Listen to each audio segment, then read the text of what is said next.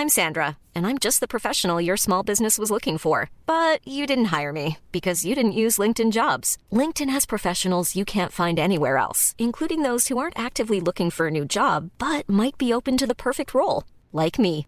In a given month, over 70% of LinkedIn users don't visit other leading job sites. So if you're not looking on LinkedIn, you'll miss out on great candidates like Sandra. Start hiring professionals like a professional. Post your free job on linkedin.com/people today. Bonjour à toutes et à tous, euh, ravi de vous retrouver. Je vous accueille dans Midi News pour euh, deux semaines. Midi News en compagnie aujourd'hui de William Tay. Bonjour William, Bonjour. vous êtes président du Cercle de réflexion Le Millénaire. À vos côtés, docteur Ludovic Toro. Bonjour. Bonjour. Euh, médecin et maire UDI de Coubron. Et nous accueillons également Vincent Roy. Bonjour. Bonjour. Journaliste et essayiste. On évoque avec vous et on débat de l'actualité dans un instant. On fait d'abord un point sur les principaux titres de l'actualité de ce lundi 1er août avec Mathieu Rio. Le 20 juillet, trois policiers en civil avaient été agressés dans le quartier de la Guillotière à Lyon. Un deuxième suspect a été placé en garde à vue. Il sera présenté aujourd'hui à un juge d'instruction. Cet homme de 26 ans en situation irrégulière n'a pas de casier judiciaire. Il n'a pas contesté les faits et présenté ses excuses. À Reims, un Syrien suspecté de deux viols sera jugé le 23 août. Il comparaîtra non pas devant une cour d'assises, mais devant un tribunal correctionnel. L'objectif, pouvoir rendre le jugement plus rapidement à la demande des deux victimes. L'homme de 30 ans en situation irrégulière est accusé d'avoir commis ces deux viols en pleine rue. En Ukraine, c'est le premier chargement de céréales depuis des mois. Ce cargo a quitté ce matin le port d'Odessa à destination du Liban, conformément à l'accord conclu avec la Russie à Istanbul. C'est une journée de soulagement pour le monde, s'est félicité Kiev, en particulier pour nos amis du Moyen-Orient, d'Asie et d'Afrique après des mois de blocus russe. Fin de citation. Aux États-Unis, l'incendie le plus vaste de l'année en Californie poursuit sa progression, attisé par des vents forts, des conditions de sécheresse extrême et de fortes températures. Les flammes ont détruit plus de 20 000 hectares de forêt. Le gouverneur de l'État a déclaré l'état d'urgence ce week-end. Plus de 2000 résidents ont reçu l'ordre d'évacuer. C'était l'essentiel de l'information à 11h. Place à votre chronique santé. Bonjour Docteur Mio avec Idéal Audition, spécialiste de la santé auditive accessible à tous. Idéal Audition, vous allez adorer tout entendre.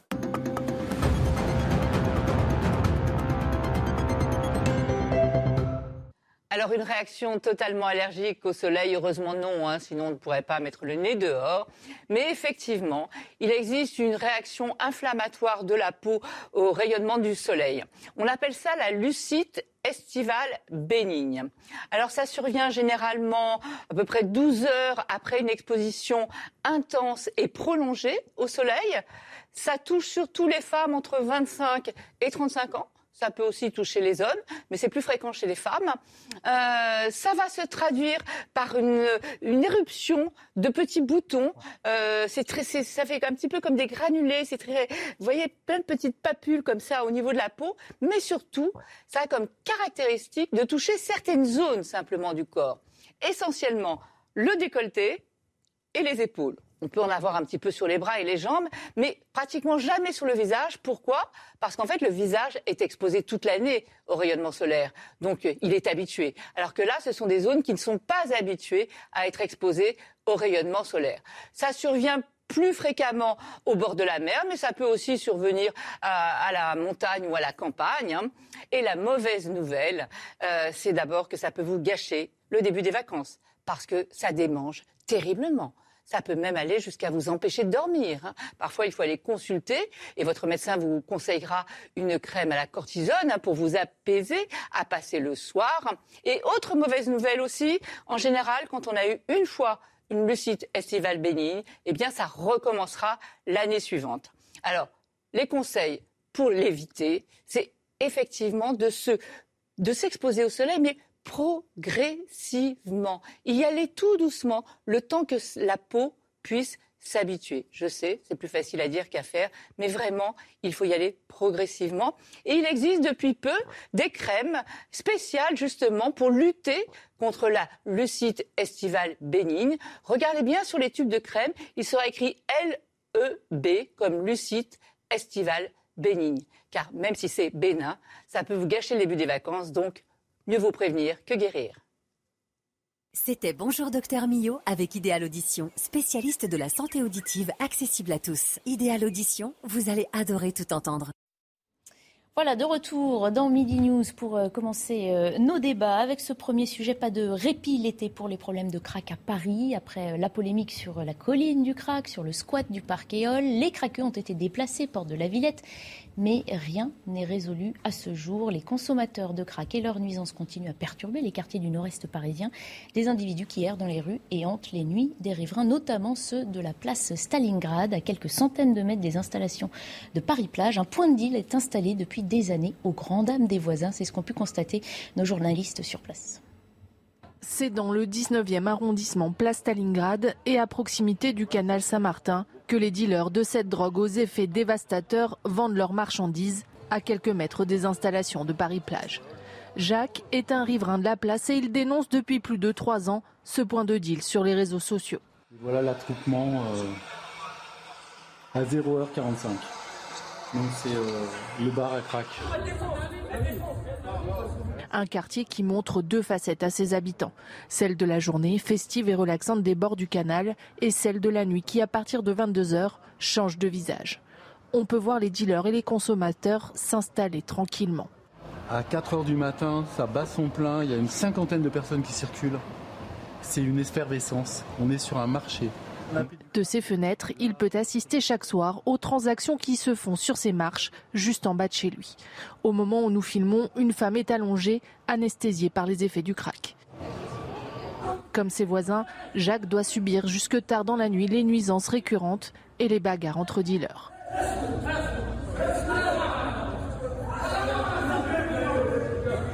Ça fait trois ans que je ferme mes fenêtres, j'ai mis des fenêtres à triple vitrage et euh, je mets des boules de pour dormir. Mais c'est pas normal. Les voisins espèrent qu'enfin les autorités vont agir contre ce fléau du crack. Le nouveau préfet de police Laurent Nouniez, nommé le 20 juillet dernier, a pour mission d'éradiquer le trafic de cette drogue de la capitale. Connecté avec nous, quatrième invité de ce plateau à distance, Tarak Sassi. Bonjour, merci euh, de faire partie de notre plateau aujourd'hui. Vous êtes fondateur du collectif euh, Paris Anti-Crack. On le disait, hein, c'est un dossier euh, itinérant, hein, ce déplacement de toxicomanes dans Paris. Il y a un an, la mairie décidait de déplacer les toxicomanes vers la porte de la Villette. Le problème change de quartier sans que rien ne se résolu. Vous faites partie de ces riverains qui ont des toxicomanes, qui voient ces toxicomanes se shooter tous les jours sous, sous leurs fenêtres. Alors, petit rappel, les toxicomanes ont été déplacés euh, dans une guerre d'égo politique par euh, le préfet de police et Gérald Darmanin à la porte de la Villette, euh, qui est à proximité des quartiers de la Chapelle, de Gare du Nord et de Stalingrad. Donc, ce que vous voyez, en fait, n'a jamais bougé. on a envoyé plusieurs images qui montraient que les stations de métro pendant l'hiver étaient totalement envahies. La ligne 5, la ligne 12, la ligne 2, la ligne 4, euh, la ligne 9. On a eu des cas qui sont descendus jusqu'à Nation, qu'aujourd'hui, euh, des personnes qui vivent dans le quartier de Bastille se plaignent. Il faut savoir qu'à Bastille, il y a le point solidarité euh, actif qui, s'occupe de tous les SDF de Paris et, des nouveaux arrivants, et dont beaucoup sont euh, des toxicomanes. Et euh, les associations Aurore et Gaïa ont directement euh, un contact avec eux. Et ces associations, justement, Aurore et Gaïa, le résultat aujourd'hui de leurs actions, c'est soit la pérennisation, soit l'augmentation du nombre de toxicomanes, ce qu'on dénonce depuis très longtemps. nous, aujourd'hui, on ne va pas se limiter à être collectif. Je déconseille d'ailleurs tous les riverains, à, rester en collectif parce que le collectif, c'est un statut juridique que n'importe qui peut usurper. On a eu ça d'ailleurs avec le Parti communiste de Pantin qui se sont associés à une spéculatrice immobilière euh, pour justement plus parasiter et casser nos actions locales et riveraines. Et aujourd'hui, c'est les riverains qui doivent. Qu'allez-vous changer alors pour être plus efficace et pour tenter d'obtenir gain de cause? Nous sommes en association, nous commençons déjà à agir. Beaucoup d'entre nous ont, une expérience de la rue, beaucoup ont une, euh, expérience euh, du social qui veulent euh, reprendre, mais aussi de l'aide aux riverains.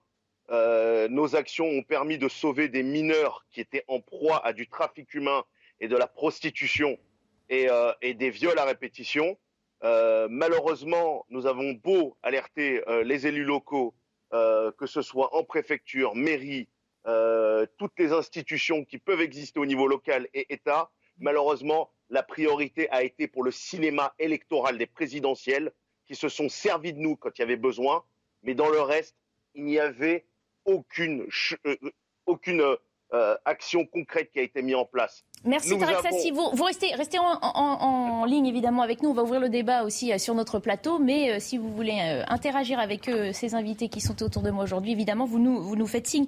Ludovic Toro, comment sortons de cet enfer hein, qui est évidemment en premier lieu pour les habitants, mais qui est aussi devenu, on le disait, un lourd dossier politique et un problème de sécurité publique? Oui, mais ah, d'abord, euh, depuis un an, on n'a rien fait. On a juste déplacé le problème. Et d'ailleurs, le problème reste sur place.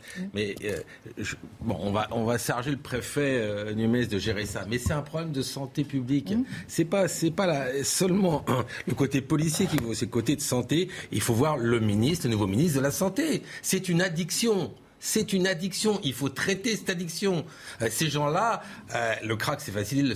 ça se fume. C'est de la cocaïne qui se fume. C'est pas très cher. Ça va très vite. C'est une drogue qui vous fait monter très rapidement et qui fait descendre tout aussi rapidement. C'est un problème d'addiction. Mmh. Mais il n'y a aucun travail de santé publique sur ce domaine. Mhm. Si ce n'est de déplacer et mettre le maire d'Aubervilliers en difficulté, Karine Franklin, et le maire de Pantin. Mhm. Voilà, c'est pas comme ça qu'on fait. façon... Pourquoi personne n'a le courage de les déplacer, certes, mais dans un soin, dans un centre de soins, mais puisque c'est de ça dont ils ont besoin. Rappelez-vous les, salles de, consommation à moindre risque, ce que ça a fait, parce qu'on a fait une erreur, on les a mis dans des quartiers pavillonnaires, mhm. alors qu'il fallait les coller à des. Quand vous avez un problème d'alcool, il y a de l'addiction à l'hôpital pour l'alcool. Pareil pour le tabac. Pourquoi on ne l'aurait pas pour le crack?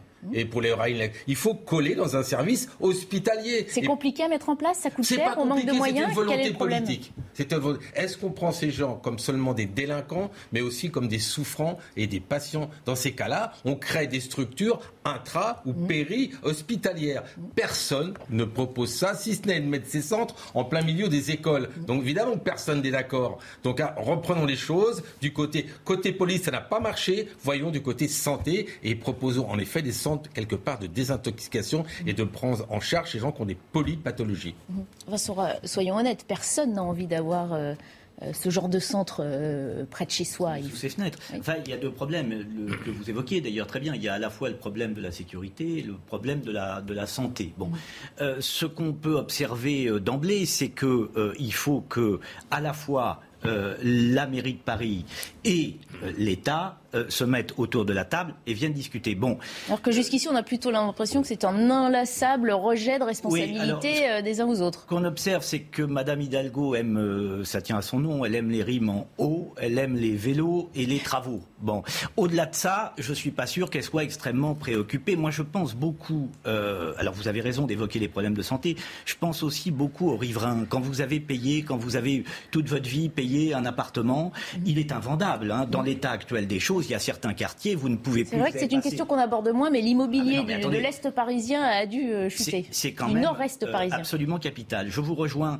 sur le fait qu'il y a manifestement une volonté politique de déplacer le problème euh, et de ne pas le régler. Et puis j'ajoute une dernière chose. Il m'est arrivé d'avoir une conversation, vous parliez d'Aubervilliers, avec la commissaire d'Aubervilliers qui me disait, à la fois pour les mineurs délinquants, le crack, etc., elle me dit, moi, j'apporte, et c'est mon métier, une réponse pénale, mais cette réponse pénale, elle ne suffit pas. Je ne fais que la moitié du problème. Donc il y a effectivement un problème de, santé à régler, et surtout, arrêtons de déplacer les problèmes, à la fois de Stalingrad jusqu'à la porte, euh, jusqu'à jusqu'à la Villette. Vous me permettez. Ça ne règle aucun problème. Mhm. Alors, Tarek Sassi, euh, vous voulez réagir, évidemment, vous donne la parole. Alors, moi, j'entends parler de solutions euh, policières, de solutions judiciaires qui ne sont pas suffisantes elles sont inexistantes. Elles sont inexistantes. Quand vous appelez déjà euh, la police pendant 1h30 et que les policiers sont dépassés, ils ne peuvent pas venir, non. Là, aujourd'hui, on a mis une politique d'accompagnement à la consommation avec des associations grassement, grassement subventionnées euh, pour empoisonner des gens à coût de millions, 25 millions d'euros pour avoir le résultat qu'on a. Dans mon quartier à Marx-Dormois, ça n'a pas bougé. Quatre hôtels sociaux, deux structures pour s'occuper d'eux. et c'est euh, un enfer, c'est une merde impossible aujourd'hui de prendre le métro. On vit un enfer. La gare du Nord, qui est la première gare européenne, qui aujourd'hui a envie d'aller se balader dans Gare du Nord Qui aujourd'hui a, envie de prendre euh, euh, un train en sachant les risques qu'il peut y avoir Gare du Nord, ça s'est encore plus concentré. On a eu le point de la Villette, le point de Gare du Nord, on a eu... allez voir ce qui se passe à la place de la République que ce soit au-dessus ou dans les tunnels. Allez voir si vous êtes en train de nous dire qu'on est en train de faire une croix sur euh, une partie de quartier de Paris, alors qu'on parle des Jeux Olympiques hein, pour l'année prochaine. On, oublie, on, laisse, sombrer un quartier. On laisse les choses pourrir. Mmh. Et, moi, j'aimerais avoir une pensée aussi pour ces provinces comme Alençon, comme euh, Rouen, comme Bordeaux, euh, comme beaucoup de villes aujourd'hui qui sont envahies par ces problèmes de drogue dure énormes qu'on oublie. Mmh. Pourquoi? Parce qu'on a décidé de mener une politique de l'accompagnement à la consommation. Et là, François Hollande et Marisol Tourelle doivent prendre leurs responsabilités. Parce que le résultat, le résultat de leur politique à la con, on la voit aujourd'hui. Aujourd'hui, vous êtes SDF et vous êtes toxicomane, vous êtes logé en hôtel social. Vous êtes SDF normal, vous restez dans votre merde. Il y a beaucoup de gens, après cette crise sanitaire à la con, où on n'a rien fait, rien fait vraiment pour euh, remettre les gens euh, au boulot et, que l'économie se redresse, qui vont se retrouver à la rue. Allez voir l'enfer que vivent les, restaurateurs à Gare de l'Est qui sont obligés de fermer à 10 heures, parce que passer une, certaine heure, ça devient un coupe-gorge coupe insupportable. Mmh. Allez voir, on n'est plus en train de parler de Gare du Nord, c'est Gare de l'Est, c'est Saint-Lazare, c'est des endroits incroyables. Quand on s'est mis à la recherche de mineurs, on n'était plus limité à un secteur, on était vraiment sur l'Est parisien. Et même si aujourd'hui, on, a pu empêcher euh, la création de ce centre à Chardon-Lagache, et, qui m'a été reproché par euh, euh, beaucoup de ces gauchistes notoires qui, croient avoir la solution avec l'accompagnement à la consommation. on a une insécurité galopante et un trafic de drogue qui veut quand même s'investir sur les portes du 16e arrondissement. Et là-dessus, on alerte. Mais que fait, que fait l'État? Que fait la police? Que fait les élus locaux On en débat justement euh, tous ensemble, Tarek Sassi. Il faut que je passe la parole à William Tay, euh, qui est là depuis le début et qui n'a pas encore euh, parlé. William Tay, le nouveau préfet de police de Paris, on en a parlé hein, brièvement, Laurent Nunez, a été appelé par le ministre de l'Intérieur à résoudre ce double problème, ce triple problème. Mais Laurent Nunez a-t-il une arme secrète hein, que son prédécesseur n'avait pas euh, C'est la question. Bah, Laurent Nunez est quelqu'un de compétent, mais ce qui compte, c'est la question de la doctrine, la question de la volonté politique. La question du crack à Stalingrad et le crack globalement, c'est une triple question. Civilisationnelle, sanitaire et une question d'ordre public. Civilisationnelle, parce que nous, on travaille sur la question du conflit entre la Chine et les États-Unis, et la Chine a coulé, notamment c'est le discours de Xi Jinping, à cause de la question de l'opium. Mhm. Donc si par cas on ne veut pas que notre civilisation coule, il faut résoudre la question du crack de façon impérative. Sur la question sanitaire, elle est importante, la question sanitaire. Mais il faut ne pas oublier que ces personnes, à un moment, notamment au début de leur consommation, ont fait le choix de consommer. Et donc c'est davantage des délinquants que des victimes en ordre de priorité. Et pour soutenir la question des, des, riverains et mhm. soutenir la question de l'ordre public, c'est qu'à chaque fois on veut faire les deux en même temps. On veut résoudre la question de l'ordre public et la question sanitaire. Il faut mettre une priorité. La priorité ah, les deux sont liés. Euh, les, deux sont liés. Mais de toute façon, la consommation de crack est un acte délictuel. Donc mhm. c'est-à-dire que rien que sur ce fondement, rien que sur cette base, les policiers peuvent intervenir pour foutre ces personnes-là en prison. On est laxiste dès ce premier niveau-là On n'arrête pas les consommateurs de, crack De toute façon, la consommation et les points de deal, il faudra les arrêter au bout d'un moment. Mm. Soit on prend ces personnes-là et on considère que c'est une question de sanitaire, et dans ce cas-là, on les déplace à la Villette, à Pantin et dans une autre ville. On va proposer Ludovic Toro dans la carte pour sa ville, évidemment, il va dire non, il n'y a aucun maire qui voudra de ces personnes-là, il n'y a aucun riverain qui voudra de ces personnes-là. Donc je pense que la priorité numéro une, c'est la question de l'ordre public. Et ensuite, une fois qu'on a résolu la question de l'ordre public, on résoudra la question sanitaire, mais une fois qu'on a les quartiers de ces personnes-là. Alors ça fait réagir. Je donne pardon la parole d'Arrêt Sassi d'abord parce qu'il est plus loin et ensuite Ludovic Toro. Euh, alors moi, je, vous écoute. Euh, ce que vous dites, c'est très utopique, c'est ce qu'on aimerait euh, avoir. Mais l'ordre public, nous, on en est, on, on en est totalement privé. Déjà, les services publics, on en est totalement privé. Ça s'est empiré avec cette crise sanitaire. Il y a des points de deal qui se sont sédentarisés. Dans le 18e, dans le 19e, dans le 10e, et qui s'amplifie maintenant sur le 9e et qui descend le long de l'Est parisien. Et maintenant sur, euh, sur plusieurs banlieues. Déjà, sur l'ordre public, il n'y a rien du tout. J'en ai parlé tout à l'heure au niveau du judiciaire et du policier. On en est là. Il n'y a, y a aucune volonté politique claire, alors qu'il y a des groupes criminels organisés qui sont établis depuis très longtemps. On sait ce qu'ils font et ça n'a pas bougé. Et euh, maintenant, je veux dire, euh, là, quand vous voyez ce qui se passe à Porte de la Villette, c'est, en gros, c'est un cancer qui a encore plus frappé euh, l'ensemble de l'Est parisien parce que vous avez l'accès au tramway qui descend euh, de, de, Porte de Vincennes jusqu'à Porte d'Anières. Donc, c'est euh, quand vous voyez ces mêmes toxicomanes devant le tribunal de Paris en train de, de errer à Porte de Clichy, il n'y a rien du tout. Ensuite, pour la question civilisationnelle, moi j'aimerais vous rappeler quelque chose, parce qu'il y a eu des amalgames assez pourris qui ont été faits euh, pendant toutes ces élections euh, présidentielles, euh, dont un par M. Zemmour qui a fait un amalgame sur Afrique, islam et, et crack. Le crack a été créé dans les Caraïbes et a eu son expansion dans les États-Unis. Ok? C'est une pure création américaine. les Américains, malgré toute la fermeté qu'ils ont euh, ils n'ont pas réussi à, vraiment endiguer ça parce qu'il y a eu des États qui étaient pour l'accompagnement à la consommation et d'autres qui étaient pour la fermeté. Et ceux qui ont eu plus ou moins des résultats, c'est ceux qui ont été pour la fermeté.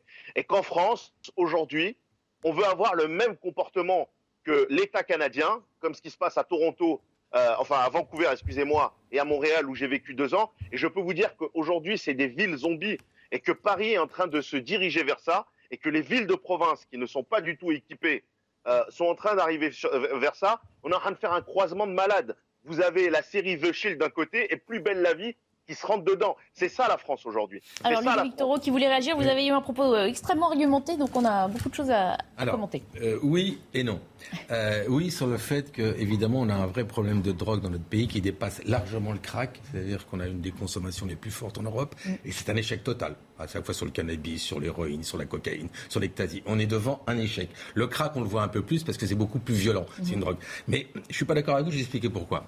si un policier prend un consommateur de crack et le met dans le commissariat de police, il finira à l'hôpital parce qu'il sera en manque tellement fort que la police ne pourra pas le gérer. Ce qui prouve que c'est un Ça problème veut dire que c'est une solution finalement. si on les arrête tous, ils peuvent euh, tous accéder à certains soins. sauf qu'il faut des structures spécialisé. Vous pensez bien que vous n'allez pas le mettre en médecine interne ou dans lit de chirurgie. Il faudra des structures spécialisées. le, temps, le temps que tu, tu construises euh, le centre spécialisé, d'ici là, les riverains seront oui, toujours mais je suis d'accord. Donc d'abord, je te propose, c'est d'abord de les sortir. Et ensuite, après, on les, les donnera. Mais, mais, mais, non, ils vont pas dans le foot. Non, t'as jamais vu quelqu'un en manque. Tu peux créer des centres administratifs et sortir ces personnes-là. Quelqu'un qui t'en manque qui est en manque de crack. Tu ne le tiens pas dans un commissariat de police. C'est impossible. C'est médicalement impossible. Il faut des structures adaptées pour les isoler. Médicalement. Médical, médical. Il faut qu'il soit médical. Une addiction et un manque de crack, c'est ça. Et c'est Tarek Sassi, brièvement, et puis Vincent Roy qui voudrait réagir aussi. Ces structures spécialisées, on peut les créer du jour au lendemain. On a, on a, euh, quand vous voyez qu'un Anglais a été capable d'acheter un ensemble, la moitié d'un village qui a été abandonné en Normandie à moins de 26 000 euros et que ces 26 000 euros aujourd'hui, on pourrait les engager pour créer des villages thérapeutiques ou euh, des, centres de sevrage éloignés des habitations, on peut le faire. Il n'y a pas besoin de construire. Il y a tout ce qu'il faut en France. Il y a tout ce qu'il faut. Mais il n'y a aucune volonté. On a parlé de manque de personnel médical pour d'autres parties de l'hôpital. Peut-être qu'on manque de, de, soignants oui, aussi. Mais on même pas ces... c'est ça, ça la problématique. C'est essayons. Plutôt que de faire des murs, mm. essayons quelque chose. Il faut faire une proposition. C'est le sevrage qui compte. Oui. Aujourd'hui, c'est le sevrage. Ça va être dur, et c'est ça, c'est sur ça qu'il faut pousser. Il faut arrêter là ces, ces, ces, ces, expérimentations à la con qui nous ont pourri notre vie, qui font de notre vie un cauchemar. Vous imaginez que ma femme, elle, elle a peur de sortir, elle a peur de sortir à toute heure aujourd'hui. C'est ça aujourd'hui. Qu'est-ce qu'on fait moi aujourd'hui pour ma femme et pour ma mère qui veut plus venir dans mon quartier? On fait quoi pour elle? On fait quoi? On fait quoi pour ses enfants? Qu'on va traiter de toxicophobes parce que quand ils sortent dans la rue, ils ont peur quand ils voient. c'est des zombies qu'on a, c'est des vampires qu'on a. On l'a vu sur de nombreux reportages, hein, des, images de nombreux reportages qu'on a déjà diffusés. Vincent, c'est vrai que le problème, on l'a, on l'a dit, il change de place, mais n'avance en rien. Euh, ces jeunes toxicomanes, enfin jeunes ou moins jeunes, sont toujours là et créent toujours des nuisances et restent des, des patients qui ne sont pas soignés. Et de ce point de vue, le témoignage de M. Sassi est tout à fait poignant et on comprend euh, parfaitement son désarroi trois choses. L'absence d'intervention politique est le vrai problème. Mhm. Il n'y a pas d'intention politique. Comment peut-on décider de ne pas intervenir sachant que le problème s'aggrave C'est ça qui paraît aberrant. J'ai envie de vous dire, l'économie ne fait pas tout. Pourquoi je vous dis ça? Parce que euh, on nous parle de la start-up nation. Quand M. Macron se déplace en Seine-Saint-Denis, il nous dit c'est la Californie sans le soleil, sans la mer, enfin, que sais-je. Voilà, on va diriger la France comme une entreprise. Eh ben, euh, voilà, ça, voilà, voilà l'écueil, l'écueil d'une non-vision des véritables problèmes. La permissivité n'est jamais une politique. Là, on est vraiment dedans. On est au cœur du problème. On a véritablement le sentiment que sur ces sujets-là, il y a un problème. Tout à l'heure, vous disiez, il suffit de traiter par la force, de mettre ces gens qui fument du crack et qui par conséquent sont en infraction en prison. Bon, si le phénomène était si simple, si d'abord il y avait une volonté politique et, si le phénomène était si simple, ça se saurait autre chose. Ces gens qui fument du crack sont-ils des gens qui arrivent sur notre sol, qui sont en situation irrégulière ou non. C'est pourquoi je disais qu'il fallait faire marcher sur deux voies, à la fois le problème de la sécurité et celui de la santé. Parce que j'ai le sentiment que dans ce pays, euh, comme on a un grand cœur, et c'est très bien, c'est dans la tradition française, on reçoit des gens on les fait venir et on ne s'en occupe pas. Peut-être y a-t-il dans ces gens qui, hélas, sont à la fois euh, euh, enfin, qui, sont victimes mhm. de leur addiction Est-ce qu'il n'y a pas dans ces gens des gens qui sont parfaitement en situation irrégulière et qu'on laisse comme ça? Parce qu'il y a quand même une volonté de les fixer mhm. dans certains quartiers. Voilà. Qui semblait être une façon de mieux les contrôler aussi au départ. C'est là et pas ailleurs. Quand monsieur parlait de la gare du Nord, euh, mhm. effectivement, qui est la première gare d'Europe, il faut voir quand même l'image que nous donnons de l'étranger quand les gens arrivent gare du Nord. Mais on a l'impression qu'on les fixe quelque part. Là, le problème problème est là et que ensuite, eh bien, tant que ça n'irrite pas sur d'autres quartiers, ben, on se dit bon, finalement, le problème est fixé. Et... Mais est-ce que vous vous rendez compte qu'en fait, qu'on choisit l'endroit où on va mettre, entre guillemets, la misère du monde Mais j'ai le sentiment. C'est-à-dire que là, aujourd'hui, on déplace en périphérie, après, ça partira, peut-être que ça arrivera dans ma ville, parce que c'est un peu plus loin, je suis d'accord avec toi, mais c'est ça la, réponse. Mm des ministres à la fois de la justice, des ministres de la police, de la santé, déplacer la maladie ou déplacer le problème. Mais non, excusez-moi, si c'est pas un constat d'échec majeur et d'incompétence, je ne comprends pas. On va s'arrêter là. On remercie euh, Tarek Sassi d'avoir été euh, en ligne, en vidéo euh, avec nous. Je rappelle que vous êtes fondateur du collectif Paris Anti-Crack. On, on, se quitte quelques minutes et puis on évoquera un nouveau refus d'obtempérer qui s'est produit dans le Cher. Il est 11h30, nous poursuivons nos débats dans euh, Midi News. Dans un instant, on évoquera un nouveau refus d'obtempérer hein, qui s'est produit euh, dans le Cher. On fait d'abord un point sur les principaux titres de l'actualité avec Mathieu Rio. C'est le troisième épisode de canicule depuis le début de l'été en France. Elle va débuter dans le sud du pays aujourd'hui avant de monter vers le nord demain et après-demain. L'Ardèche, la Drôme, le Gard, les Pyrénées-Orientales et le Vaucluse ont été lancés, ont été placés en vigilance orange. Des températures entre 35 et 39 degrés sont attendues dans la journée. L'important incendie dans le Gard a été fixé cette nuit. 370 hectares de végétation sont partis en fumée et deux habitations ont été touchées par les flammes. Six soldats du feu ont dû être évacués. L'un d'eux a été gravement blessé, brûlé aux mains et au visage. 400 pompiers sont encore engagés ce matin. Deux hélicoptères doivent les aider à traiter les lisières des forêts. Cette image, en Grande-Bretagne, la duchesse de Cambridge, Kate Middleton, a remporté une course amicale de voile. Le Royaume-Uni affrontait la Nouvelle-Zélande hier. L'épouse du prince William est la marraine de l'organisme de charité de l'équipe britannique de voile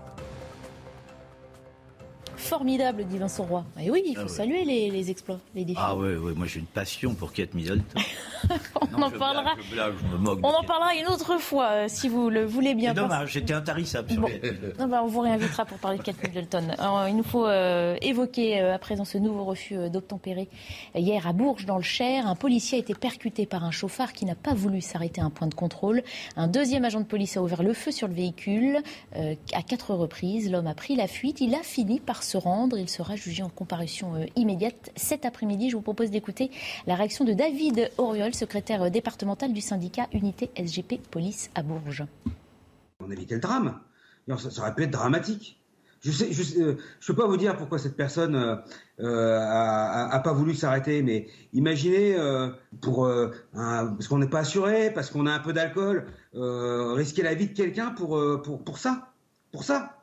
bah, on assume on assume. Si on, a, conduit un véhicule qu'on n'a pas le permis, eh ben on assume d'être arrêté. Mon collègue, heureusement, avait avait les, a eu les bons gestes, a pu s'écarter à temps. C'était d'ailleurs de, des collègues expérimentés, hein, des collègues qui ont plusieurs années d'expérience sur le terrain. Voilà, si on décide de jouer avec les règles, hein, dit ce syndicaliste, il faut assumer le risque de se faire pincer. Est-ce qu'on est là au cœur du sujet? Certains, non seulement se croient au-dessus des lois, mais refusent en plus euh, de payer, on va dire, le prix de leurs éventuelles euh, prises de risque. Ce qu'il faut, ce qu'il faut dire, c'est que la plupart des Français acceptent d'obtempérer, mais on a quand même une augmentation du refus d'obtempérer. Mmh. Et la plupart du temps, ceux qui refusent d'obtempérer sont des personnes qui ont déjà eu des problèmes avec la loi et mmh. le respect de la loi. Et pour ces personnes-là, pour, pour protéger les policiers, pour restaurer l'ordre public, je pense qu'il est important de changer la doctrine au niveau de la police. Mmh. La police aujourd'hui a le droit de tirer, notamment lorsque leur vie est en danger. Je pense qu'il faut clarifier les règles et mettre une présomption d'innocence pour les policiers. Ils sont les premiers à le demander, hein, qu'on clarifie la règle. C'est-à-dire, euh, soit j'ai le droit de tirer, euh, soit je ne fais Ça veut dire qu'en fait, pour moi, pour permettre et de changer les mentalités, de changer paradigme et provoquer un choc psychologique, il faut dire clairement que les policiers ont le droit de tirer à chaque refus d'obtempérer et notamment de clarifier la législation qui est en vigueur pour élargir le cadre. Pourquoi est-ce que vous allez me dire ça? Ce qu'il dit surtout, c'est donnez-nous le droit de tirer en assumant les éventuelles eh ben, conséquences qui peuvent eh aller ben, jusqu'au blessé ou à, la perte de vie d'un. Vous allez me dire qu'éventuellement il y aura un risque de blessé. Mais si par cas on diffuse notamment de plusieurs cas de, faits divers, auquel cas les policiers auront tiré mhm. et ça se répand auprès de la population, est-ce que les gens après, une fois qu'il y a un risque d'être blessé, ils, accepteront de prendre le risque de refuser d'obtempérer? Donc c'est pour ça qu'on doit changer le paradigme. Il faut davantage protéger les policiers et ceux qui permettent de garantir l'ordre que davantage les personnes qui sont en situation de délinquance. Ça, c'est le mm. premier élément. Le deuxième élément, c'est qu'il faut soutenir les policiers ensuite après. Ça veut dire que notamment les policiers doivent être soutenus par la hiérarchie. Parce que si un policier commet, euh, commet euh, tire, tire sur, cette, sur. Sur des personnes qui refusent d'obtempérer, ils auront un risque pour leur carrière, notamment leur, leur, bah, ils sont, on l'a vu dernièrement, de toute façon auditionnés, mis en garde à vue, euh, des, garde à vue, une enquête etc. Et dans ce cas-là, il faut les soutenir mm. pour ne pas avoir des risques comme l'affaire Théo ou Justice pour Théo, auxquels on s'attaquait davantage aux policiers, on mettait davantage leur, contre leur honneur que leur présomption du fait qu'ils respectent l'ordre. Donc je pense qu'il faut les soutenir activement. C'est ça les deux éléments clés pour changer de paradigme. Et une fois qu'on aura ça, dans les deux, trois premiers mois, effectivement, il y aura toujours des cas et des risques de dérive. Mais ensuite, à long terme, on arrivera à résoudre la situation. Oui, la voiture est une arme.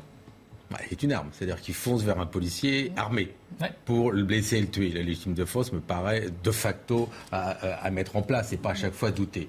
Deuxième chose, il y a la peine aujourd'hui, c'est un an de prison.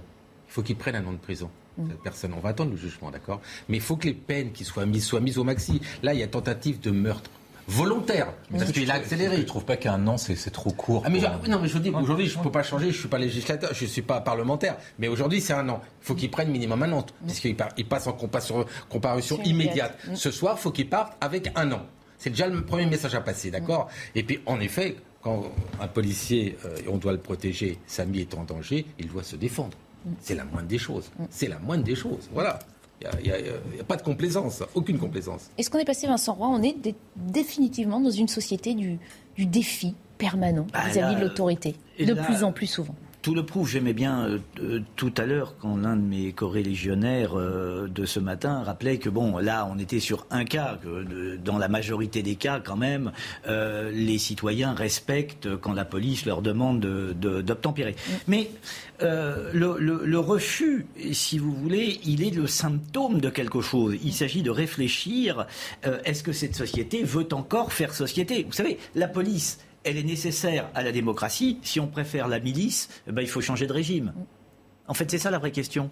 Euh, euh, euh, est-ce que cette question, est-ce que ces Français qui décident de ne pas tempérer ou qui sont délinquants pour X raisons se posent cette question ou ont envie de faire société Certes non, mais on peut quand même y réfléchir pour eux. Oui. Hein, on est là pour On peut surtout essayer de les réintégrer dans cette société. C'est un peu ça l'idée, parce que effectivement, refuser, puisqu'on voit, en fait, c'est pas un refus, c'est qu'on voit, on voit un certain nombre de citoyens ne plus respecter mmh. euh, la police, ce qui veut dire ne plus respecter la démocratie. Et ce policier le disait, pour euh, une carte grise ou un véhicule volé ou un manque d'assurance qui est à condamner. Mais effectivement, si on réfléchit, n'est pas si grave et ne mérite pas qu'on aggrave son cas au point de blesser un policier. Euh, euh, à chaque fois, de toute façon, on a peur que les cas s'aggravent. Lorsque vous disiez tout à l'heure, c'est très compliqué cette affaire. Si, effectivement, et c'est ce que les policiers demandent, si euh, ils ont une, présomption, comme vous le disiez tout à l'heure, et, peuvent par conséquent dégainer et tirer,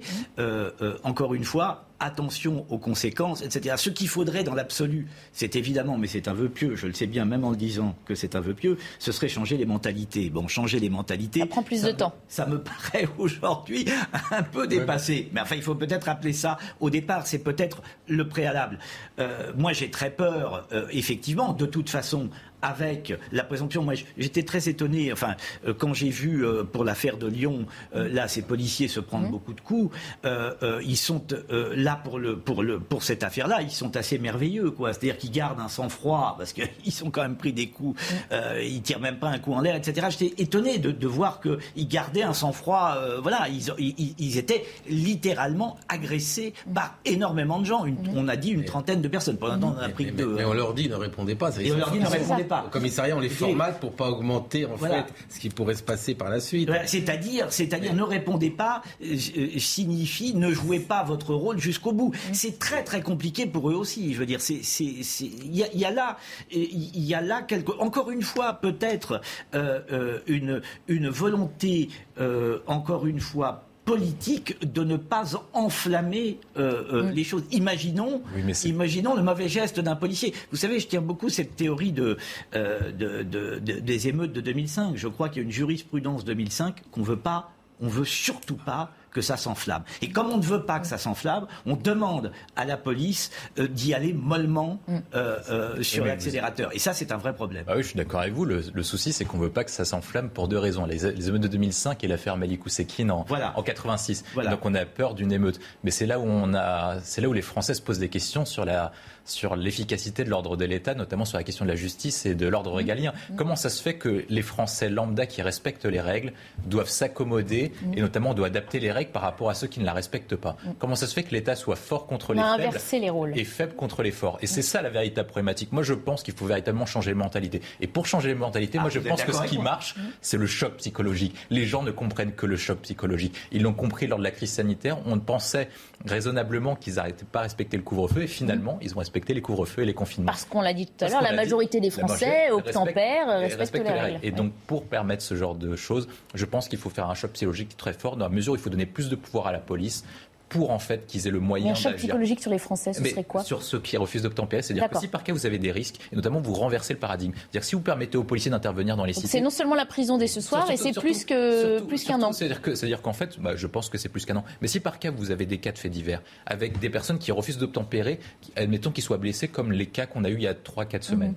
et ben en fait les personnes se diront mais si je refuse d'obtempérer, j'ai un risque d'être blessé. À partir du moment où c'est leur cas personnel qui va être mis en cause, est-ce que vous aurez beaucoup plus de personnes qui vont refuser d'obtempérer? Là actuellement, les gens refusent d'obtempérer parce qu'ils savent d'une part que la police n'a pas le droit de tirer, parce que la, balle soit peut écorcher la, voiture pour écorcher mmh. sur un riverain, soit ils savent que les, policiers doivent viser les roues, et c'est assez compliqué de viser les roues dans la mesure où ils doivent penser à leur propre vie d'abord. Et donc c'est assez compliqué. La doctrine actuellement est mauvaise. Et comme les personnes savent que les policiers n'ont pas le droit d'intervenir, ils savent qu'ils ont le droit d'aller dans l'impunité totale. Et ce qui est vrai pour, le, pour 2005, pour les rodéos. Vous avez raison. 2005 a fait cette chose où en fait maintenant l'État a peur. L'État a peur. À partir du moment où quelqu'un a peur, il ne peut pas agir.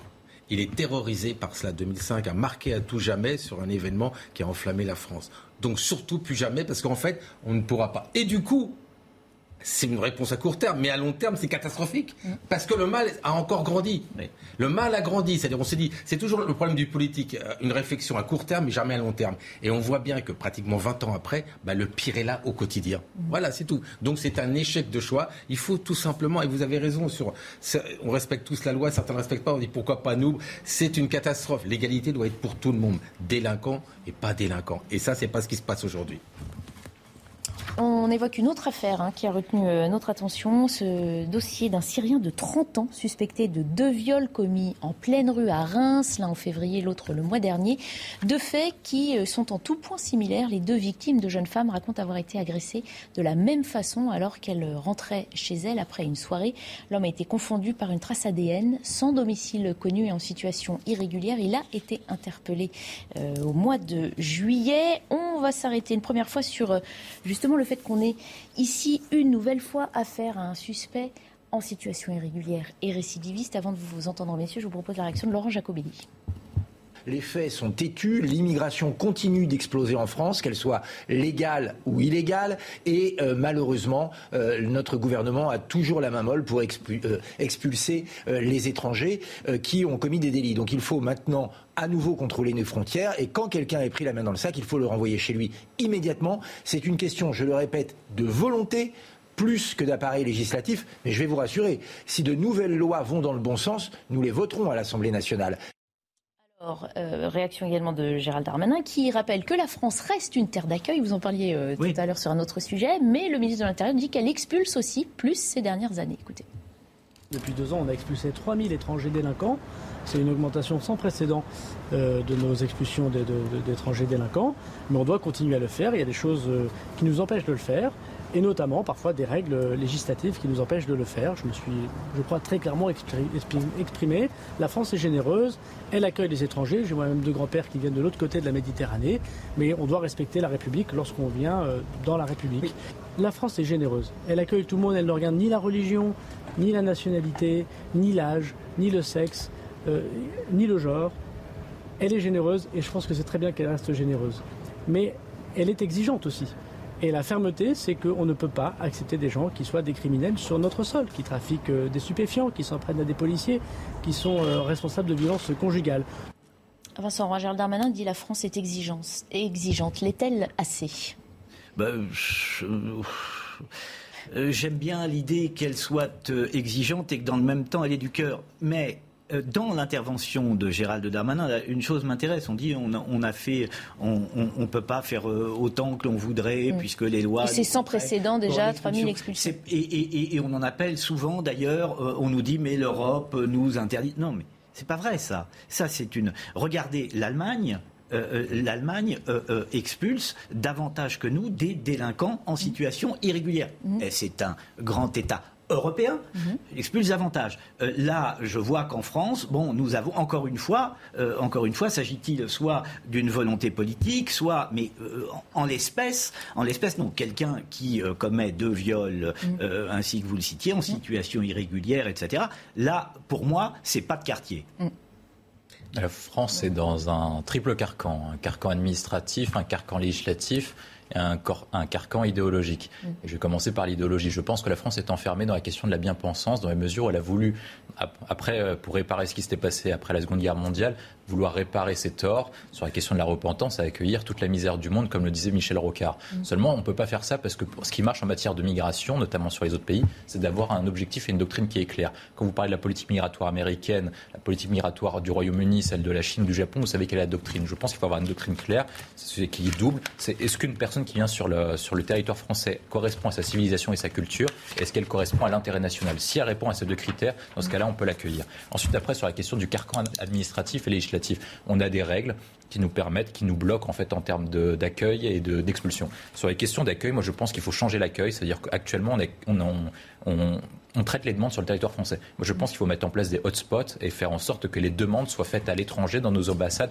et nos consulats, ce qui nous permettra de. On n'a pas de problème d'expulsion dans ce cas-là. Donc mm. là, vous réglez le problème de ceux qui viennent et qu'on n'arrive pas à expulser. Mm. Ensuite, après, il y a ceux qui sont sur le territoire français et qu'on n'arrive pas à expulser. On a un carcan qui s'appelle la Convention européenne des droits de l'homme, qui nous oblige notamment à respecter certaines règles, mm-hmm. euh, notamment d'un point de vue juridique, etc., des questions de délai, c'est-à-dire qu'une personne qui est victime d'un OQTF a le droit de faire un recours, etc. Donc je pense que tant qu'on sortira pas de ce carcan, on n'arrivera pas à résoudre le problème. Et une fois que vous mettez tout ça en place, c'est-à-dire, vous combattez l'idéologie et la doctrine et vous sortez du carcan administratif et législatif. Mm. Là, on pourra expulser. Et après, il y a une troisième solution, c'est la question des accords et avec les, pays, étrangers. Mm. Ça veut dire qu'on a trois pays auxquels on a des difficultés. C'est les pays du Maghreb, Maroc, Tunisie et Algérie. Si par cas, on ne revient pas sur les accords qu'on a passés dans les années 60 dans le cadre de la décolonisation, on n'arrivera pas à régler la situation. De la mesure on a 35% 50% des demandes d'expulsion qui concernent ces pays-là. Et une fois qu'on a mis tout ça en place, déjà au moins ça ira mieux. Deux carcans, inefficacité et mensonge. Euh, ce ministre ment souvent. Je vais lui prouver. Il a été en Algérie pour essayer de débloquer les choses. Il s'est pris un vent monumental. Et en fait, euh, avec cette menace d'arrêter euh, les visas, on est passé de 597 expulsions à 22, monsieur le ministre. La vérité, il est infernal, ce ministre. Il est infernal. Moi, j'en peux plus. C'est-à-dire qu'il dit des contre-vérités qu'on peut vérifier. Vous avez vu, à chaque fois, c'est comme ça, il part à 200 à l'heure. On l'a vu pour le Stade de France, on le voit partout. Et là, il nous dit qu'il a fait plus de QTF. C'est faux. C'est faux. En Algérie, il a pris euh, une fessée. Et ça n'a rien changé. Alors qu'il arrête euh, de nous mentir et qu'il devienne un peu plus efficace et qu'il parle surtout moins et moins vite. Il y a un deuxième point euh, très étonnant dans ce dossier. Cet homme sera donc, on l'a dit, bientôt jugé, mais en correctionnel, et ce, à la demande des victimes. Une audience est prévue donc au mois d'août en correctionnel, ça veut dire pas devant une cour d'assises qui, normalement, relève euh, de, ce genre de, crime. Ça veut donc dire que cette euh, violence, dont on dit qu'elle se banalise au quotidien, elle se banalise aussi du côté des victimes qui sont prêtes à se dire bon, finalement, j'ai été violée, je caricature ce qu'on peut avoir, mais on va pas l'envoyer aux assises, je suis d'accord pour qu'il aille en correctionnel. Comment on peut comprendre ça hein, C'est à la demande des victimes. Bien sûr, c'est en consultation avec les avocats, mais Comment on peut interpréter ça? C'est pas choquant? Ah là, je vous avoue d'abord, c'est choquant, et je vous avoue que euh, devant cette annonce, je suis un peu interdit. Euh, je, je, voilà, si euh, ces femmes ont été violées, évidemment, c'est passible de la cour d'assises. Je ne vois pas pourquoi on minorerait euh, euh c'est pourtant ce qui va se passer. Ça revient quasiment à requalifier l'infraction,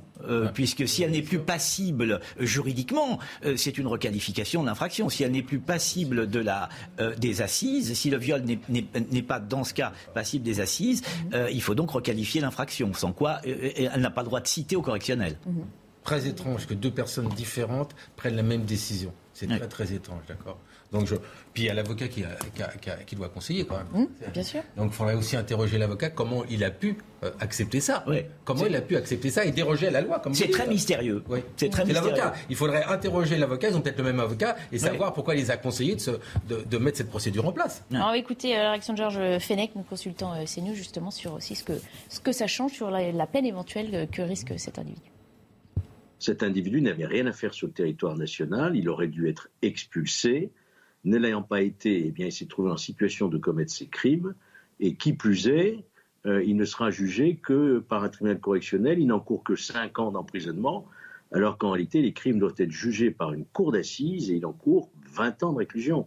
Donc on peut s'étonner aussi du choix de cette comparution immédiate, euh, au prétexte, semble-t-il, que l'affaire serait jugée plus vite. Voilà, c'est ce qui est invoqué. Hein. On préfère aller plus vite. L'objectif, c'est donc le, parquet de Reims a précisé donc au journal Le Figaro, euh, l'objectif est d'aller plus vite pour des affaires dites simples. Ah oui. Ah bah oui. Alors là, effectivement, là, euh, ça, c'est plus vite, c'est vitesse, c'est précipitation. Là, qui déclare euh, ça? C'est qui? le, parquet, de Reims, et qui dit aussi vouloir éviter l'ouverture d'une information judiciaire obligatoire pour les crimes et souvent longue. mais il y a un point, c'est que la personne est en situation irrégulière. C'est-à-dire que le tribunal correctionnel peut, peut prononcer, si je ne me trompe pas, une interdiction de séjourner sur le territoire. C'est-à-dire que dans tous les cas, en fait, on s'en fout qu'il reste ici. Le but, c'est qu'il soit expulsé. La difficulté, c'est ce que la Syrie va le reprendre. C'est ça notre question. Ah. Mais en tout cas, le tribunal correctionnel peut prononcer l'interdiction de, de, séjourner sur le territoire. Je pense que c'est le sujet. Et je pense qu'il y a un autre sujet aussi pour la part des victimes. C'est que je pense que les victimes veulent passer à autre chose le plus rapidement possible. Et c'est surtout pour ça. Et je pense que c'est là où on a un véritable problème. C'est-à-dire qu'en fait, on a tellement fait évoluer les mentalités. Il y a tellement eu de cas de, auxquels on a eu des cas de viol auxquels les peines prononcées n'étaient pas à la hauteur de l'acte commis, qui étaient des actes, qui étaient des peines qui étaient plutôt faibles, notamment, notamment à ce que la personne pouvait encourir, et que les victimes se disent il vaut mieux passer l'étape le plus rapidement possible, en sachant que de toute façon. Non, mais en sachant, en sachant, mais bon, je pense que les victimes, en consultation avec elle. Hein, oui, mais les victimes sont d'accord. C'est-à-dire que les victimes pensent que de toute façon, la personne, notamment le Syrien qui est. C'est ce que j'ai tout à l'heure. Elles, acceptent. Elles acceptent. Elles se disent que, que même si on passe en cours d'assises, vous n'êtes même pas sûr qu'ils prennent plus de 5 ans.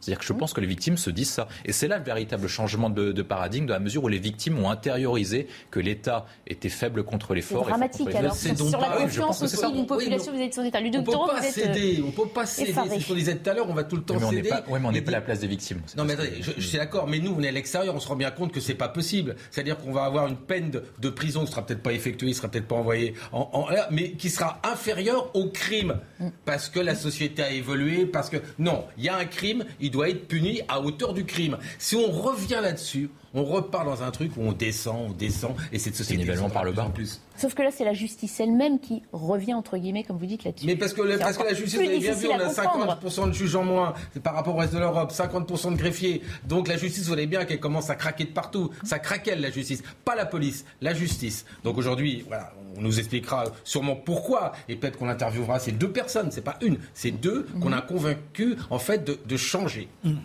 Et puis il y a une autre question qui se pose aussi, qui est celle des, des, euh, euh, des étrangers en situation irrégulière sur notre sol qui, commettent, qui commettent, une infraction. Euh, de deux choses l'une, je n'ai pas du tout d'idée hein, sur la question, mais faut-il les expulser, et qui sont condamnés, faut, enfin qui ont commis une infraction, pardon, faut-il les expulser Pour qu'ils soient condamnés ailleurs? Pour qu'ils soient condamnés ailleurs ou Non mais le droit, le droit français est ainsi fait qu'il faut d'abord le, juger. C'est une question qui se pose en tous les cas. Voilà. On, on s'est déjà posé poser ces questions, effectivement, parce que c'est très euh, choquant de la part de.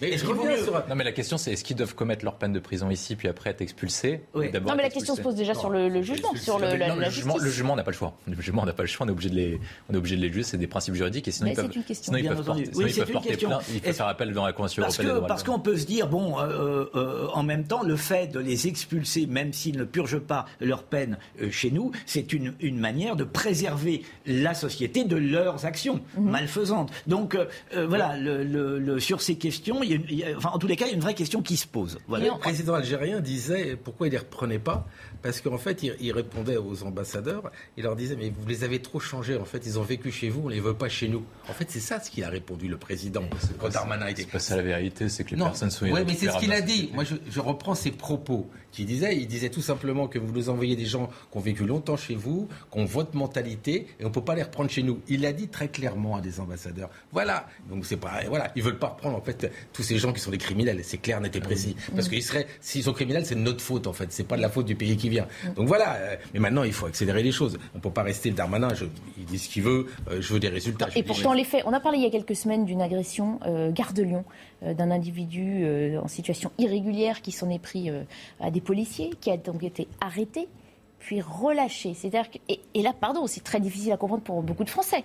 On arrête un clandestin, on se rend compte qu'il est clandestin, et on se dit bon bah finalement on le relâche. Même là, on se dit non, là il y a déjà un, dysfonctionnement. mais c'est parce qu'il y a un abandon euh, à tous les niveaux des pouvoirs publics. Il y a la justice se dit, se dit il y a des affaires plus graves à gérer, donc on a 25 affaires sur ce jour-là, donc on va gérer l'affaire la plus grave et on va abandonner cette affaire qui. Et outrage la police ou rébellion vers la police, on sait que c'est quand même euh, parce que la personne, la, la personne qui a retenu contre vous. Vous prononcez une obligation de quitter le territoire français. Mhm. La personne peut faire un recours. Il y aura des associations payées par la France, c'est-à-dire que les associations qui défendent les, ces personnes-là sont subventionnées par l'État, donc c'est quand même très fort. Ensuite après il faut un recours. On doit mettre en place des, des, des peines spéciales et on doit les loger pendant ce temps-là. Et ensuite après on doit prononcer un jugement. Ils peuvent faire appel. Et une fois qu'ils ont fait appel, il faut mettre d'accord avec le pays en question pour l'expulser. Et si le pays en question l'État lui-même renonce, bah, la fin, la découragé par la bah, procédure qu'il a lui mise en place. L'État renonce. Alors que si par cas on change le carcan et on change les règles de, depuis le début, dans ce cas-là, on prononce l'interdiction de quitter le territoire, on appelle le pays en question et le pays en question, vous lui dites si vous le reprenez pas, on coûte les aides publiques et l'aide au développement. Et dans ce cas-là, la personne va dire bah, envoyez-moi, la personne, je vais l'accueillir avec volontiers. Voilà. Et ce que vous dites derrière, c'est que l'État français n'a pas le courage de faire ça. Le problème, c'est que c'est pour ça que j'ai cité la question de l'Algérie. C'est que là, une question de repentance. Et donc, la plupart d'entre je ne dis pas que toutes les personnes sont algériennes, mais en tout cas, le nombre d'Algériens qui sont concernés est assez important. En tout cas, Tunisie, Algérie, Maroc, ça concerne 35% des obligations de quitter le territoire. Mm. Et sur ces personnes-là, comme, comme le pays d'en face, ambassadeur ou le président algérien peut dire attention, euh, crime, la France se comporte comme un pays colonial et que vous voulez pas aborder la question des banlieues comme tout à l'heure, et ben la France refuse de le faire. Enfin, le vrai problème, de toute façon, c'est vous parliez du, vous évoquiez le président algérien, c'est que voilà maintenant des années que l'Algérie, le gouvernement, enfin que l'Algérie se construit sur une haine française. Voilà, euh, voilà tout. Il faut être très honnête sur ces questions. Ils nous font payer le passé tout le temps. Bien entendu. Oui, mais ils sont pas, ils sont pas idiots. Si par cas on change la relation avec eux, on leur explique de toute façon, vous voulez vous développer, vous avez besoin d'argent parce que sinon votre gouvernement tombe parce qu'il y aura des révoltes On leur propose un deal, et dans ce cas-là, vous verrez qu'une fois que vous proposez un deal financier, les modalités évoluent et ils vont dire que la France est un pays fantastique et que le co-développement avec la France sera fabuleux pour les deux pays. Mais, je suis d'accord. La seule chose qu'on a fait, on a dit on va diminuer les visas. Ah bah, les beau les faits. On a mm. perdu 50 euh, encore. Donc c'est pas efficace. En fait, les décisions qui sont faites au niveau ministériel. Rien n'est efficace à vous écouter. Oui, voilà, on prend jamais la bonne décision. je crois qu'il a, il a raison. Il faudrait qu'on voit un peu les échanges financiers, je dirais, entre ces pays. Qui est dépendant de l'autre, d'accord? Et, quand on est dépendant de quelqu'un, bah, on va Alors, lui le plus force, fort. délicat, évidemment. Voilà. Allez, on se quitte quelques minutes euh, encore. On fera un point sur euh, l'information et puis on continuera de débattre. On reviendra notamment sur euh, ces nombreuses réactions à la tribune de Michel Onfray dans le JDD. Il est question d'antisémitisme et de la France insoumise. À tout de suite. Midi, bienvenue si vous nous rejoignez dans Midi News en compagnie de nos invités William Tay, Vincent Roy et Ludovic Taureau. Dans un instant, nous reviendrons sur les nombreuses réactions hein, à la tribune de Michel Onfray dans le JDD hier qui parle d'un troisième temps de l'antisémitisme en France, porté, soutenu notamment par une partie euh, de la gauche. On fait d'abord un point sur les principaux titres de l'actualité avec vous Mathieu Rio. Bonjour Mathieu. Bonjour Barbara, bonjour à tous. Le problème du crack n'est toujours pas résolu à Paris.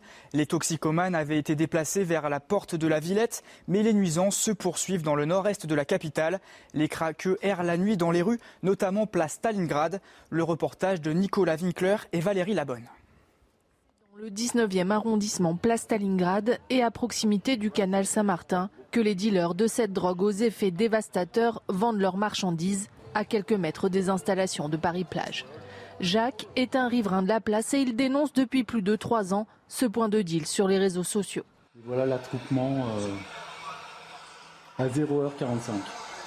Donc c'est euh, le bar à crack. Un quartier qui montre deux facettes à ses habitants. Celle de la journée, festive et relaxante des bords du canal, et celle de la nuit qui, à partir de 22h, change de visage. On peut voir les dealers et les consommateurs s'installer tranquillement. À 4 h du matin, ça bat son plein, il y a une cinquantaine de personnes qui circulent. C'est une effervescence. On est sur un marché. De ses fenêtres, il peut assister chaque soir aux transactions qui se font sur ses marches, juste en bas de chez lui. Au moment où nous filmons, une femme est allongée, anesthésiée par les effets du crack. Comme ses voisins, Jacques doit subir jusque tard dans la nuit les nuisances récurrentes et les bagarres entre dealers.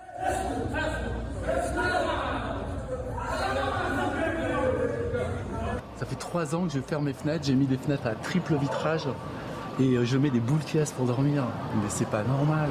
Les voisins espèrent qu'enfin les autorités vont agir contre ce fléau du crack. Le nouveau préfet de police Laurent Nouniez, nommé le 20 juillet dernier, a pour mission d'éradiquer le trafic de cette drogue de la capitale. Un policier percuté lors d'un refus d'obtempérer hier à Bourges dans le Cher. Il s'est vu prescrire une incapacité totale de travail de trois jours. Son collègue a fait usage de son arme de service. Il a tiré à quatre reprises. Le chauffard a pris la fuite avant de se rendre. Il sera jugé en comparution immédiate cet après-midi. Je vous propose d'écouter le secrétaire départemental du syndicat Unité SGP Police. On évitait le drame. Ça aurait pu être dramatique.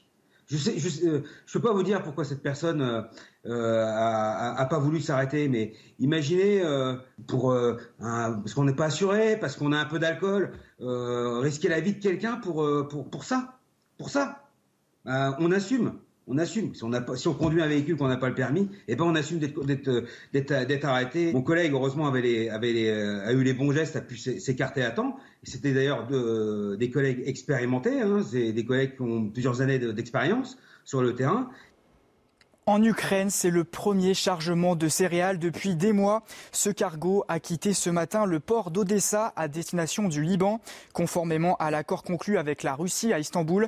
C'est une journée de soulagement pour le monde, s'est félicité Kiev, en particulier pour nos amis du Moyen-Orient, d'Asie et d'Afrique après des mois de blocus russe. Fin de citation.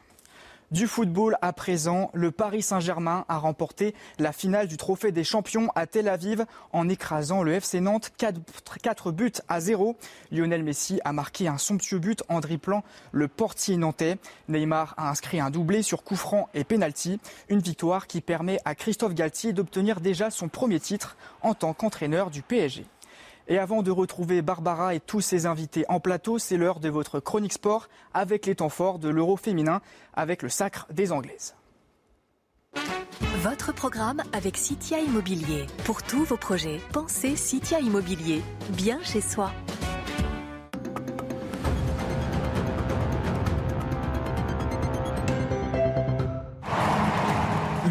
Finale en apothéose. 87 000 personnes pour assister au dénouement de l'euro dans un Wembley incandescent du jamais vu. Une fête marquée par une absence majeure, celle d'Alexandra Pop, capitaine et meilleure buteuse de l'Allemagne, blessée à l'échauffement. Après 20 minutes de domination, les Lionesses baissent leur garde et passent tout proche de la punition. Cafouillage sur corner et arrêt de Herbst dans la confusion.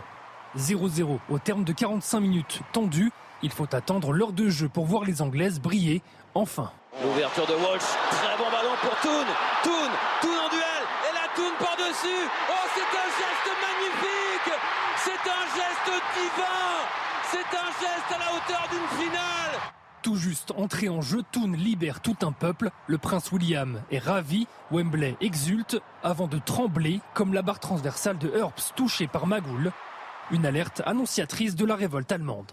Vasmut, le centre de Vasmut, Magoul. Oh Magoul L'Allemagne revient. Lina Magoul et les Allemandes jamais à terre. Insubmersible National Mannschaft qui arrache la prolongation. Simple contretemps pour des Anglaises souveraines en leur royaume. Oh ce ballon du pied but. But pour l'Angleterre.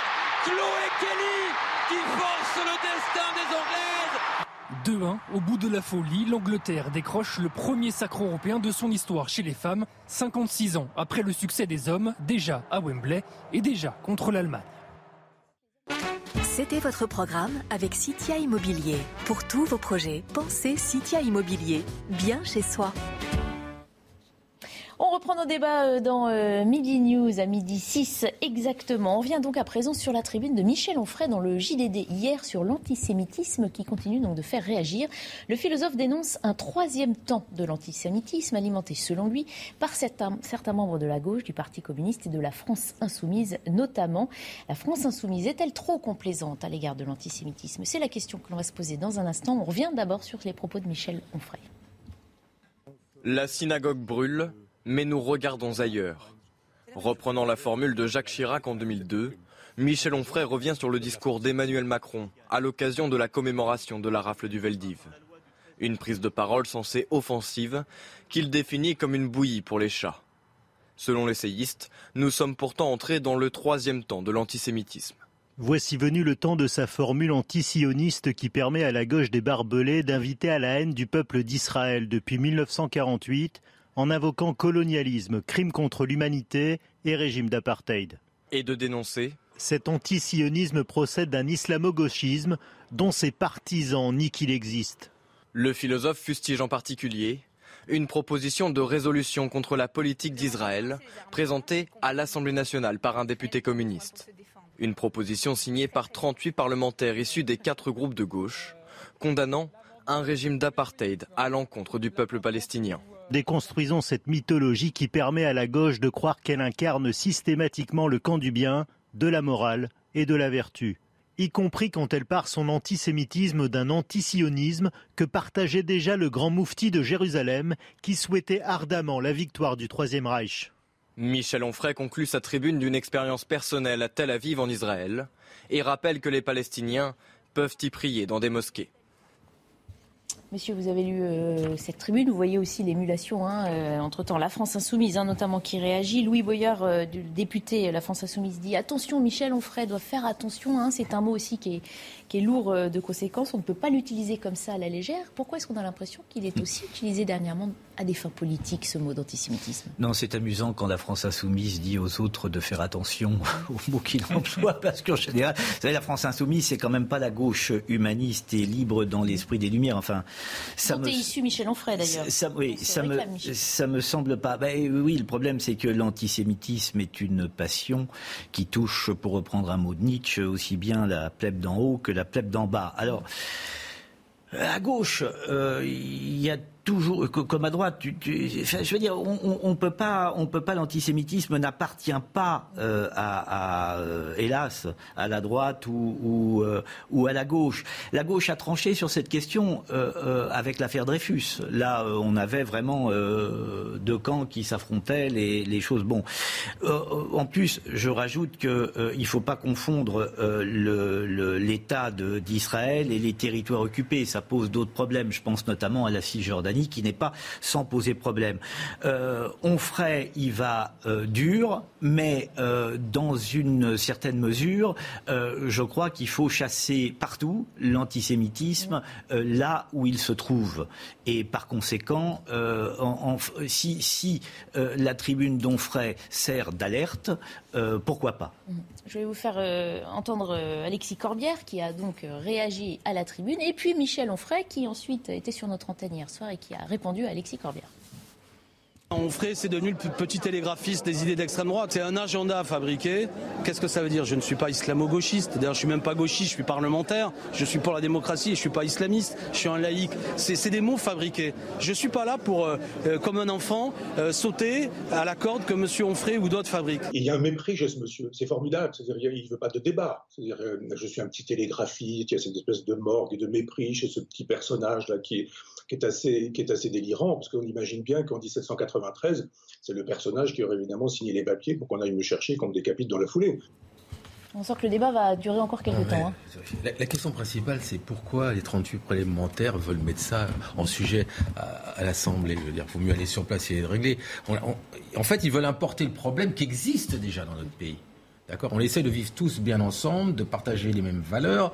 Et lui, il, va le remettre de l'huile sous le feu. C'est la question qu'est-ce que vous voulez, les filles Il y a quelques socialistes là-dedans. C'est comme il n'y a pas longtemps, là, par rapport aux propos euh, liés au terrorisme, les filles ont euh, dit non. Mais pourquoi faire ça aujourd'hui Il y en a tellement de pays comme ça qu'on pourrait mettre d'accord au banc. D'accord? Pourquoi faire ça aujourd'hui? Bah, Évidemment, là, on peut se poser la question euh, à, à, Corbière de son fait qu'il est euh, antisémite et antisioniste. C'est évident, je veux dire. C'est évident aujourd'hui. Il le dit lui-même. Parce qu'il n'y a pas de motivation. Je ne la vois pas. Pourquoi remettre le feu ici? Est-ce que ça va solutionner le problème euh, sur place? Absolument pas. Par contre, chez nous, ça risque d'attiser le feu et on n'a pas besoin aujourd'hui d'attiser le feu. Faut-il rappeler que la dernière résolution de l'ONU désigne Israël comme cause des tensions avec la Palestine hein? Il, faut, il faut rappeler euh, dans, le même, dans le même temps. Voilà, c'est pour oui, mais il y a euh, tellement de pays dans le monde qui sont mais La question, c'est pourquoi ils font ça? Aujourd'hui.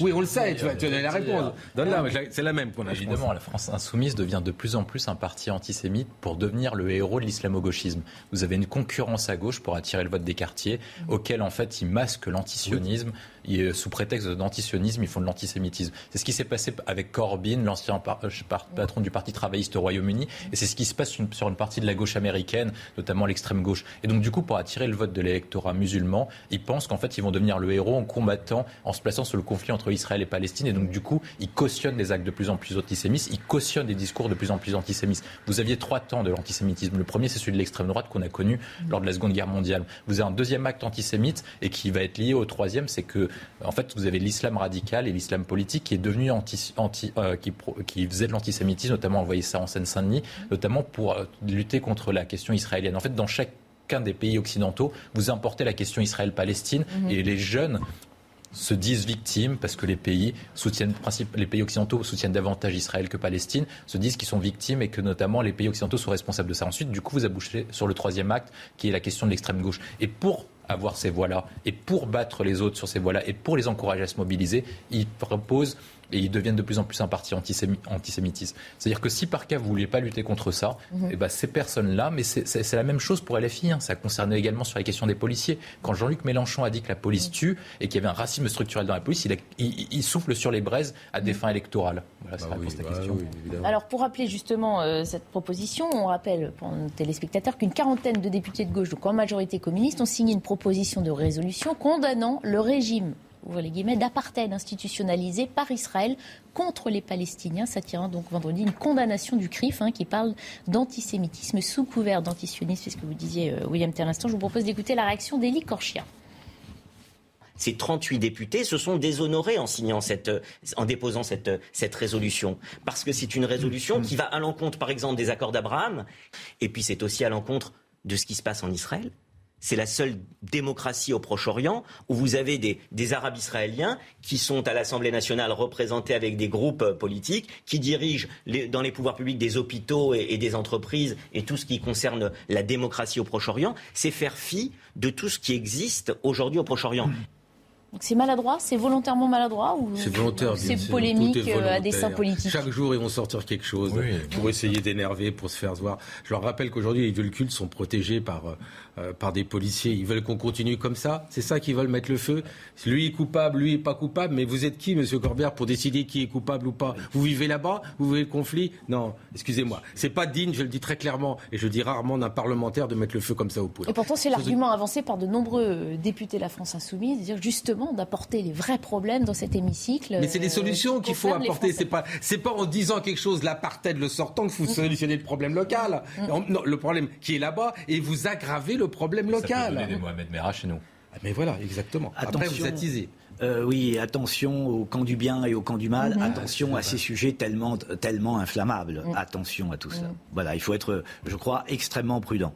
D'autant qu'effectivement, on peut très bien dresser un pont entre un, un antisionisme forcené et un antisémitisme. Évidemment, il y a un pont. C'est ce qui s'est passé, c'est ce qui avait fait des humoristes, entre guillemets, comme Dieudonné, ce qui, sous prétexte d'antisionisme, donnait un discours complètement antisémite. Moi, je pense que c'est pour ça que la gauche dérive. C'est-à-dire que sous prétexte d'antisionisme, sous prétexte de se poser en héros des, des mal traité de la planète comme la Palestine, petit à petit, on dérive et la gauche, dans son ensemble, dans son ensemble et surtout la France insoumise dérive vers un antisémitisme. Et surtout, ce qu'il faut, c'est voir les conséquences de ce type de discours sur la société. Je parlais tout à l'heure de la question des policiers. Est-ce que la gauche, notamment la France insoumise de Jean-Luc Mélenchon, n'a pas conduit à une haine anti-flic, notamment tenant un discours anti-police sur une question de racisme structurel d'État, etc. Est-ce que la gauche n'a pas alimenté un discours anti-État en parlant de racisme structurel de l'État envers les populations des quartiers? Est-ce que la gauche de Jean-Luc Mélenchon n'alimente pas une haine anti-juif, notamment en tenant ce type de discours sur les questions d'apartheid, etc. Je pense que la gauche est responsable, et notamment de Jean-Luc Mélenchon, d'une partie des fléaux dans la mesure où ils attisent les braises. Et surtout, si vous, par cas,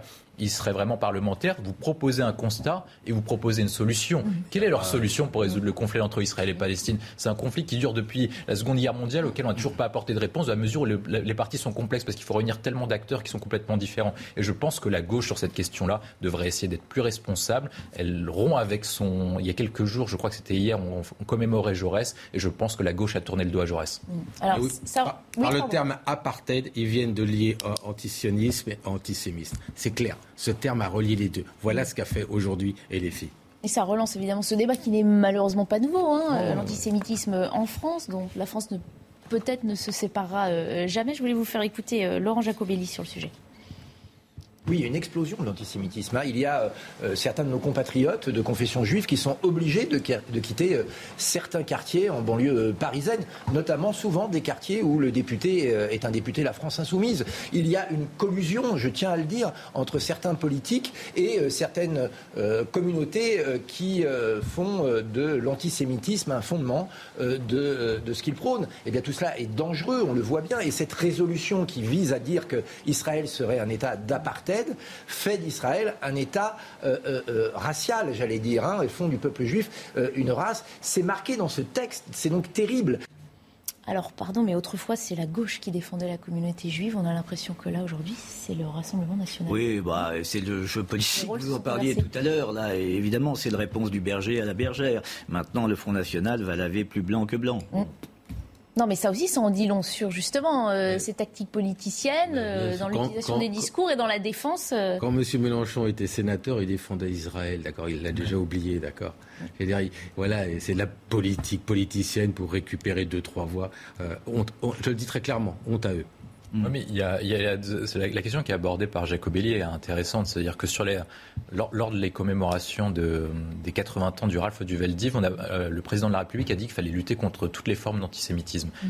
Il pensait principalement à celles concernant l'extrême droite, mais il a oublié les deux autres sur la question de l'islam et sur la question de, de l'extrême gauche. Sur la question de l'islam, c'est très intéressant dessus parce que tu viens de Seine-Saint-Denis et donc tu, tu vois cette question-là. Notamment, on voit notamment que les populations juives sont obligées de fuir les quartiers. Mm où il y, a une, il y, a une, présence importante de personnes de confession musulmane. Mmh. C'est-à-dire que comment on fait pour faire habiter sur le même territoire national mmh deux personnes qui importent le conflit entre l'Israël et Palestine. Tant qu'on ne résoudra pas cette question-là et tant qu'on ne répondra pas aux véritables questions et qu'on pensera à des questions d'ailleurs, je ne vois pas comment la résolution du conflit israël-palestinien résoudra quelque chose sur le changement des populations des banlieues. Donc tant qu'on ne posera pas cette question sur le fait qu'il y ait deux autres formes d'antisémitisme celle de l'islam politique et celle de l'extrême gauche, on ne répondra pas à la question de l'antisémitisme. Et si vous, si vous voulez encore avoir des, des, des, actes terroristes, des personnes qui fuient en Israël et que des juifs qui ne peuvent pas se sentir en sécurité chez nous, c'est qu'on a un véritable problème.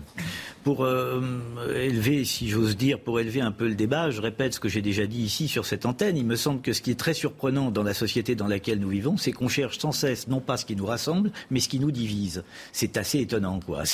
On va chercher absolument toutes les failles qui peuvent exister mais... entre nous et jamais ce qui peut euh, nous le rassembler. de la politique diviser pour mieux régner. Oui. Et on a toujours fait ça au lieu de tous nous réunir. On l'a vu dans tous les sujets tous les sujets, même quand on dit ça c'est noir. Non, il faut trouver un qui va me dire que c'est gris ou blanc. C'est infernal ce pays. Et tu as, raison, en Seine-Saint-Denis, des synagogues ont fermé pas par manque de gens qui venaient prier, mmh. mais parce qu'il y avait des barbelés, il y avait de la police. Et là, vous avez les filles qui arrivent et qui remettent le feu. Bah écoutez, nous, en tant qu'élu local, je vous dis, monsieur, ce que vous faites, c'est très mal, parce que ça nous met en difficulté au niveau de la police et du bien vivre ensemble, qu'on devrait tous avoir, d'accord? Donc arrêtez de dire n'importe quoi.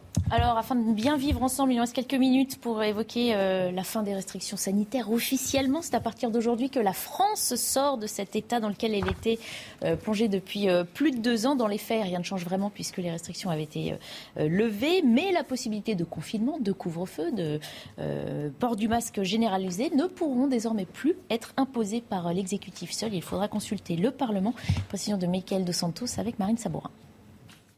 Après plus de deux ans de pandémie, les principales mesures d'exception contre le Covid-19 disparaissent. Le pass sanitaire, l'obligation du port du masque, le confinement ou encore le couvre-feu ne pourront donc plus être appliqués sans un vote au Parlement. Une mesure reste-t-elle en vigueur? Un test Covid négatif pourrait être demandé à l'avenir aux voyageurs étrangers ou d'outre-mer de plus de 12 ans. Les outils de suivi de l'épidémie sont également prolongés. Le système d'information nationale de dépistage et contact Covid. Il permet entre autres de connaître le nombre de cas, d'accompagner les malades ou encore de fournir des attestations pour des voyages à l'étranger. Dernier point, la loi sanitaire prévoit également la réintégration des soignants non vaccinés en cas d'amélioration de la situation sanitaire. Pour cela, la haute autorité de santé aura le dernier mot.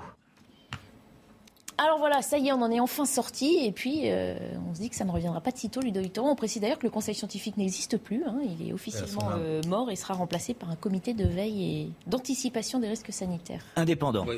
Indépendant. Enfin, euh, pour peu qu'on enfin, y croit. Pour peu qu'on y croit. Pour peu qu'on y croit. Nous ne pouvons pas être indépendants. Nous sommes nommés par le ministre de la Santé. Et oui. c'est pareil. Ne me parlez pas d'indépendance, c'est un choix, d'accord? Et dans la liste qu'il y avait, on passe de 17 à 19. On nous annonce qu'on va en récupérer quelques-uns, d'accord? Oui. Mais la critique que j'ai à faire quand vous voyez la liste, ils sont où les médecins généralistes? Ils sont où les infirmiers, ceux qui sont sur le terrain?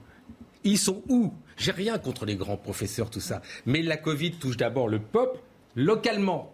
Et quand je vois la liste qu'il y avait initialement sur ce conseil, j'ai toujours dit faites venir des médecins généralistes, des infirmiers. Il n'y a pas que des médecins, il y a aussi le soin. On n'a pas tiré les leçons alors euh, Non, on ne tire rien. Parce on ne va pas parler de la, la, la, comment dire, la variole du singe, parce que je pourrais déjà vous donner quelques exemples où on fait les mêmes erreurs. Bah, dites-nous. Dites je vais le dire. Aujourd'hui, on ne connaît pas le nombre de doses qui est disponible en France et sous secret euh, défense. D'accord? Première le chose. nombre de doses de, de, de vaccins. vaccin contre de la variole du singe ouais. On ne l'a pas en France, il n'est pas fait en France, le vaccin, il est fait au Danemark. Euh, deuxième chose, euh, on nous dit que c'est pas grave, il n'y a aucun problème. Il commence à y avoir, à avoir des décès. Euh, troisième chose, euh, aujourd'hui, il est clair que on ne, on ne séquence pas.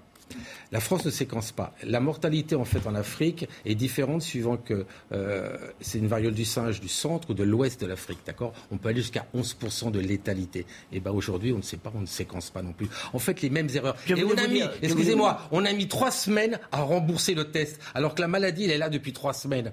Sérieusement quand c'est qu'on va tirer des leçons de ce qui s'est passé et parce que la pandémie du Covid, bien que là, ça s'arrête, la pandémie enfin, existe toujours. Euh, le terme de pandémie existe toujours. Nous avons la pandémie HIV qui est en place, la pandémie euh, Covid-19 qui est en place, et espérons que celle-ci Parce que l'avantage qu'on a, on a le vaccin. On a le vaccin par rapport au Covid, vous ne l'avez pas. Nous avons le vaccin. Au début du Covid, nous n'avions pas le vaccin. Là, on a le vaccin. Mais que voulez-vous dire quand vous dites on ne séquence pas J'ai pas compris. Séquencer, c'est-à-dire qu'on essaie de savoir quelle souche que c'est. Parce qu'il y a ah, deux souches différentes. D'accord. Centrafrique et Ouest-Afrique. Mais on ne sait pas. Et j'ai posé les questions à l'ARS parce qu'on a une conversation avec le préfet de région. Il n'y a pas ces réponses. Ça veut dire qu'on est exactement, qu'on n'a pas tiré de leçons ni de conclusions aujourd'hui. Donc raison de plus de se réjouir de sortir d'un état d'urgence sanitaire qui peut amener à prendre des décisions qui ne sont pas euh, peut-être les plus adéquates eh, par rapport à la situation. Il, faut lire, il faut lire absolument le rapport de 53 pages de M. Delfrécy. Que vous avez lu que j'ai lu euh, et que je vous résume mes difficultés avec le politique. C'est-à-dire le politique, il fait ce qu'il veut de ce que vous dites. D'accord Ça, c'est clair. Bah, ça, normalement, c'est plus possible. Enfin, le Parlement. Je ne sais pas, Macron est devenu de Jupiter. le président Macron est devenu de Jupiter à Vulcain. Fragilité des hôpitaux. Bah, ça, on, on s'est bien rendu compte. La santé mentale. D'accord Qu'est-ce qu'on va faire vraiment? Trois, le rapport entre la médecine de ville que j'évoquais et l'hôpital. Il n'y a pas que l'hôpital, il y a la médecine de ville. Et ça, on l'oublie totalement. Le séquençage qu'on fait toujours pas. Et surtout, il a raison faire un conseil scientifique européen. Chaque pays a fait ce qu'il voulait. Chaque pays. Alors aujourd'hui, on nous dit qu'on est excellent, c'est faux. On est au milieu, en fait. Les deux, parce qu'en fin de pandémie, c'est le nombre de morts. Le plus de morts au nombre de la population, c'est l'Italie et l'Angleterre, et le moins, c'est l'Allemagne et l'Espagne. Oui, mais il n'y a, pas que les conséquences sanitaires, le nombre de morts. la question, c'est psychologique, psychologique et les questions économiques. Et quand ce que tu vois, si on peut faire le bilan sur la question de la crise sanitaire, on voit notamment que la question du Covid, en fait, a permis de, de mettre l'avènement de la Chine et le déclin européen. Euh, au sein de l'Europe, la France est déclassée par rapport à l'Allemagne et les autres pays. Et surtout, moi, je pense qu'on a pris un risque essentiel, c'est qu'on a fait porter le poids de la crise sur ceux qui travaillent et les plus jeunes, notamment sur la question de la dette. Mmh. Et après, à long terme, on se posera la question si c'était de façon pertinente. Et je pense qu'on a déjà des bilans au niveau historique. C'est que je pense que la France sortira affaiblie, notamment de cette crise. Après, à long terme, on y est. Hein, c'est ce que dit Ludovic Toro. Il faudrait qu'on tire les conséquences maintenant. Alors hein. que des pays sont, se sont sortis renforcés. Et je pense qu'il y a un autre enjeu que donne Delfrécy, c'est la question des risques épidémiques à venir. On a travaillé au début de l'année sur la question des grandes mutations. Ce qu'on voit notamment, c'est que le développement de l'usage de l'agriculture intensive dans les pays émergents rapproche les humains des souches animales et de populations. Et donc on a un risque de coronavirus ou de similarité de coronavirus qui sont de plus en plus importants. Et la France n'est pas préparée dans la mesure où on ne prépare pas les, populations, notamment sur la question de prévention et de soins. Mais vous, avez raison, ça va au-delà de ça. La menace virale existera. C'est parti, on a mis les pieds dedans et c'est ce qu'il Le problème, et il le dit aussi, on n'a fait aucun vaccin. Si on n'est pas autonome, si on n'est pas rapidement des vraies structures pour préparer à faire rapidement un vaccin contre un virus, on sera dépendant des autres. Il faut, au niveau de la santé, c'est important de ne pas être dépendant des autres. On ne va pas parler des médicaments où 80% sont faits à l'extérieur. S'ils coupent, on est tous morts, hypertension, diabète, d'accord? Récupérons au niveau de la santé au moins le moyen de soigner les Français. Mais ça, la souveraineté, euh, c'est vrai pour la souveraineté alimentaire. C'est partout, mais je suis d'accord. Voilà. Bah, t'as vu le déficit commercial dans la France On n'a jamais eu un déficit aussi important, et là, ils sont tous contents. C'est-à-dire qu'on est un des pays, l'Allemagne est positive et l'Italie même est positive et nous on est négatif. Et arrêtez de dire qu'on est les meilleurs. On n'a jamais eu un pays aussi dépendant sur les questions énergétiques. Mais, oui, merci messieurs pour toutes ces bonnes nouvelles. On se réjouit de, du constat que vous faites. Merci en tout cas d'avoir euh, apporté vos lumières et fait ce constat auprès de nos téléspectateurs. Je vais changer de plateau d'invités, mais Midi News continue. J'espère que vous restez avec nous dans quelques minutes. Midi et demi, bienvenue si vous nous rejoignez. On entame la deuxième partie de Midi News. On est ensemble jusqu'à 14h. Des invités que je vous présente dans un instant. On fait d'abord le point sur les principaux titres de l'actualité avec Mathieu Rio. L'état des feux dans les Landes, 300 hectares de pins ont brûlé depuis hier sur la commune forestière de Mano à la frontière de la Gironde. L'incendie est toujours en cours, mais il ne progresse plus selon la préfecture. Un important dispositif a été déployé pour maîtriser le feu avec la présence de 160 pompiers appuyés par un avion Dash et un hélicoptère. C'est un nouveau département qui rehausse la limitation de vitesse de ses routes secondaires. Le Puy-de-Dôme renoue avec les 90 km/h comme ses voisins d'Auvergne, le Cantal, l'Allier et la Haute-Loire. Quatre ans après la limitation des routes à 80 km/h, 41 départements sur 93 sont repassés à la vitesse initiale. Un bastion russe frappé par un drone explosif. Hier, six personnes ont été blessées selon Moscou au quartier général de la flotte russe à Sébastopol en Crimée annexée. Les autorités ukrainiennes démentent être à l'origine de cette attaque inédite. Kiev qualifie les accusations russes de provocation délibérée. Voilà, je vous disais, nous avons changé euh, d'invité pour ceux qui étaient là euh, avec nous avant euh, midi 30. Je vous présente donc Céline Pina. Bonjour. Bonjour. Vous êtes journaliste à Causeur. Nous accueillons également Thomas Carpellini. Bonjour. Bonjour. Vous êtes juriste. À vos côtés, Ergun Toparslan. Bonjour. Vice-président de territoire de Progrès. Et nous accueillons également Maître Éric Decomont. Bonjour. Avocat spécialisé en droit routier. Et si vous êtes là, Maître Decomont, c'est pour évoquer cette question sur la route des vacances qu'emploient de nombreux Français aujourd'hui. Certains axes secondaires à double sens sont de nouveau autorisés à 90 km/h, là où la vitesse avait été euh, abaissée à 80. La liste des départements hein, qui rebasculent euh, vers euh, ces 90 km/h s'allonge sérieusement. On va regarder une petite carte, vous allez le voir. Vous voyez, hein, ils sont euh, environ. Où est-ce que j'ai le chiffre? J'ai perdu mon chiffre, mais je 42. crois une quarantaine. Voilà, merci. 42 à repasser aux 90 km/h et euh, 54, je crois, qui pour l'instant. Mais ça pourrait changer. Il ne s'agit que d'un décompte euh, éphémère enfin, qui pourrait changer. On va d'abord voir les précisions de Marie Conan et puis on va en discuter tous ensemble. 41 départements sont repassés aux 90 km/h sur une partie de leur réseau sur un total de 93 en métropole depuis 2019. Et la Ligue de défense des conducteurs en relève même 45. C'est donc presque la moitié des départements qui a rejeté euh, ces 80 km/h. On les voit en rouge sur cette carte l'Aveyron, l'Hérault, les Hautes-Pyrénées et le dernier en date, le Puy-de-Dôme. Et on remarque que ces 80 km/h sont surtout boudés dans les zones rurales où il y a peu d'autoroutes, peu de gares. Beaucoup d'élus affirment que de toute façon, ils ne sont pas respectés et que c'est même plus dangereux car on double plus facilement et on crée les conditions de l'accident. Pour les associations de victimes d'accidents de la route, au contraire, ce n'est pas le moment de repasser aux 90 km/h, car avec la perte de pouvoir d'achat, les conducteurs, pour éviter les péages, pourraient revenir sur les axes secondaires. Et qui dit axe secondaire surchargé dit augmentation du nombre d'accidents selon eux. Un chiffre va dans ce sens. La mortalité dans les zones rurales des départements restés à 80 km/h est inférieure de 16% à celle de 2019. Et puisque les, cons, les bons comptes font les bons amis, soyons précis, 41 départements, dont plus le Puy de Dôme qui, à partir d'aujourd'hui, rebascule vers les 90 km/h. Euh, maître de comment Qu'est-ce que ça change vraiment? On se rappelle que cette mesure avait été euh, soutenue hein, il y a 4 ans par euh, Édouard Philippe, euh, à l'époque Premier ministre. Euh, voilà, le but, c'était d'abaisser la mortalité sur les routes. Là, on voit bah, que certains ont la possibilité hein, de revenir à 90 km/h. Ça change quoi? On peut voir ça d'un différent- de différents aspects. Alors déjà, ça met une pagaille in- inimaginable. Parce que vous avez dit tout à l'heure, 42 départements sont déjà revenus. Ça va dans le même sens, ça va continuer, bien entendu. Et donc, à peu près 48, euh, 50 ne sont pas encore revenus. Et au sein de chaque département, à quelques rares exceptions près, comme l'Allier, je crois, deux ou trois autres, de toute façon, il y a du 80 et du 90. Donc, même au sein de votre département, si vous vous déplacez que dans votre département, vous savez déjà, pas toujours, en tout cas, il faut bien regarder les panneaux pour savoir ce qu'il en est. Bon. Deuxièmement, qu'est-ce que ça change? En matière de sécurité routière, absolument rien. Pourquoi? Parce que les rapports gouvernementaux le disent eux-mêmes. Ils n'ont pas pu mesurer ce que donnait le 80 km/h parce que ça a été imposé par M. Édouard Philippe qui en avait fait son dada, on ne sait pas très bien pourquoi, mais c'est comme ça, et ça a bien contribué à l'épisode Gilets jaunes. Vous savez, c'était avant la Covid. C'était le précédent caillou dans la chaussure de M. Macron qui, justement, avait désavoué son Premier ministre, l'avait abandonné en race campagne en disant, bah écoutez, euh, on va euh, pouvoir euh, laisser aux maires ruraux qui sont vent debout, enfin aux élus ruraux, les conseils départementaux ruraux, qui sont vent debout contre ces mesures, parce qu'en fait, ça ne concerne pas Paris, ça concerne 20 km ou 50 km en Ile-de-France. Donc c'était vraiment une mesure contre la ruralité, en tout cas ça a été conçu comme tel. On va leur laisser le choix. Ils le veulent, eh ben on leur laisse le choix, tant pis pour Édouard Philippe, ils vont pouvoir revenir. Alors dans un premier temps, c'est ce qui a été mis en place. Puis après ça, il y a eu une circulaire de l'État qui est sortie en disant oui, on a dit que c'était possible. Le président, il l'a dit, alors c'est que c'est vrai.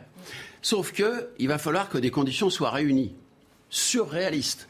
10 km d'affilée sans le moindre circulation d'engins agricoles ou de riverains, sans traversée de, la, de chemin de grande randonnée de véloroute, sans arrêt de transport en commun. C'était irréalisable. Peut-être euh, du côté du Mont Blanc, on va avoir la possibilité de remonter à 90. Donc, c'est une escroquerie cette euh, démarche que de dire qu'il y a eu des obligations. Parce qu'en fait, c'était une circulaire que le gouvernement avait envoyée au préfet pour euh, documenter les commissions départementales de sécurité routière qui effectivement doivent être consultées par les présidents de conseils départementaux, mais dont l'avis n'est que consultatif. On comprend surtout, c'est que finalement tout ça pour ça. Euh, oui, on sait tous, euh, enfin beaucoup, d'après ce que vous dites, on réfléchit à la question et puis aujourd'hui, bah, certains ils, ils reviennent petit à petit au 90 avec une relative difficulté pour plusieurs raisons. La première, c'est qu'en plus de cette histoire de circulaire abracadabrantesque et qui ne s'applique pas et on est bien d'accord là-dessus, je le dis fermement, on leur a fait peur, on a essayé de leur faire peur. Certaines associations ont dit attention, hein, s'il y a des morts sur les zones que vous avez repassées à 90, on vous attaque personnellement devant les tribunaux. Juridiquement impossible. Mais c'est pas grave, c'est fait pour faire peur et ça peut marcher. Et puis la troisième raison, elle est juste derrière vous. C'est le panneau 90, le panneau 80. C'est des millions d'euros qui ont été gaspillés pour passer les panneaux de 90 à 80 par l'État.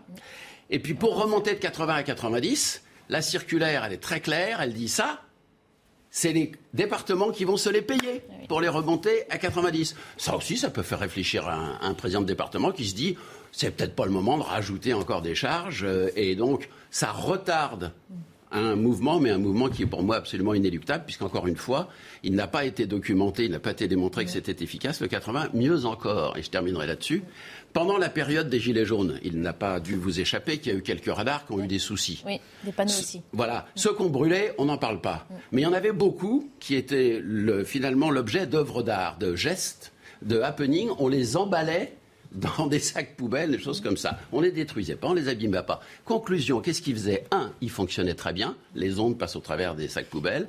Deux, ils ne prenaient plus de photos. Mm. Bah, s'ils en prenaient, mais ils prenaient des photos noires. Mm. Résultat des courses, ces radars n'étaient plus efficaces. Moyennant quoi, les voitures passaient sans respecter la limitation de vitesse, mais ils faisaient des statistiques, les radars. Et on a vu que du coup, la vitesse moyenne augmentait sensiblement devant ces radars, moyennant quoi, la mortalité baissait. Concluez vous-même. C'est QFD. On va donner la parole à nos autres invités parce que ce sujet fait réagir euh, et plus hein, que je pensais avoir vos têtes pendant euh, la première discussion. c'est certain. Après, ce qui, ce qui est un peu euh, cocasse là-dedans, c'est que pendant très longtemps, on a reproché notamment euh, à la majorité présidentielle d'avoir une vision très centralisée, euh, très directive de l'application de certaines idées, ce qui avait pu être ressenti comme tel avec les 80 km/h. Aujourd'hui, on a une démarche où justement les territoires, les départements ont été consultés et ont été mis devant leur leur choix. Maintenant, ce qui est dommageable là-dedans, ça veut dire que là, l'État fait un peu marche arrière en disant au lieu d'imposer, finalement, on, voulait de la décentralisation. Tout ça. Oui, On a voulu de la décentralisation. Apparemment, c'est ce qui est à la mode. Personnellement, on aurait pu laisser dès le début le choix euh, au conseil départemental de Je, préférerais de l'homogénéité si vous voulez tout savoir, parce que quand on voit la carte euh, d'un département à l'autre, on se mhm. voit qu'on passe de 80 à 90. Ça plus trop de sens et je pense que ça va pas euh, aider non plus euh, les usagers. Parce que ce qui compte c'est les usagers et ce qu'on a dit il y a une vraie fracture territoriale en termes de euh, communication et de transport pour l'utilisation des autoroutes, des autoroutes payantes non payantes. Il y a aussi l'utilisation des voies ferroviaires mais surtout il y a une réflexion qu'on doit tous avoir en ce moment c'est d'un point de vue climatique quel est l'impact d'avoir des limitations de vitesse? Est-ce qu'on peut on arrive à le mesurer ou pas? Tout à l'heure il y a eu une juste à la fin un petit raccourci sur le fait euh, euh, que l'augmentation des vitesses diminuait euh, le, nombre de, décès. Ça se fait beaucoup sur, constatable sur l'autoroute, mais est-ce que c'est le cas également sur les autres routes? La question se pose aussi en faisant la comparaison avec d'autres pays comme par exemple l'Allemagne qui a des tronçons entiers, entiers pardon, sans limitation. Certains maires disent aussi, ou certains conseillers départementaux disent le problème n'est pas là. Ceux qui roulent trop vite le font généralement dans d'autres zones, dans les villages, dans les lieux de vie, près des zones artisanales, pas forcément sur ces artères secondaires. en plus. pas de Très souvent, de toute façon, c'est bien au-dessus de 90. c'est une pire. Euh, c'est très compliqué quand vous êtes un automobiliste et que vous devez faire un, des trajets de savoir exactement où vous en êtes. En fait, l'homogénéité est très importante dans certains cas.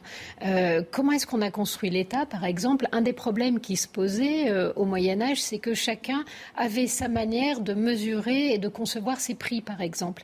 Et il y a eu une forte homogénéisation et, et au niveau national de manière à ce qu'on ait tous les mêmes références. Je pense qu'en matière de route et de sécurité routière, étant donné qu'il est rare qu'on ne franchisse pas les frontières d'un département, euh, d'une commune, etc., le fait de n'avoir aucune homogénéité n'a aucun sens, ne permet aucun repère et est extrêmement euh, déstabilisant.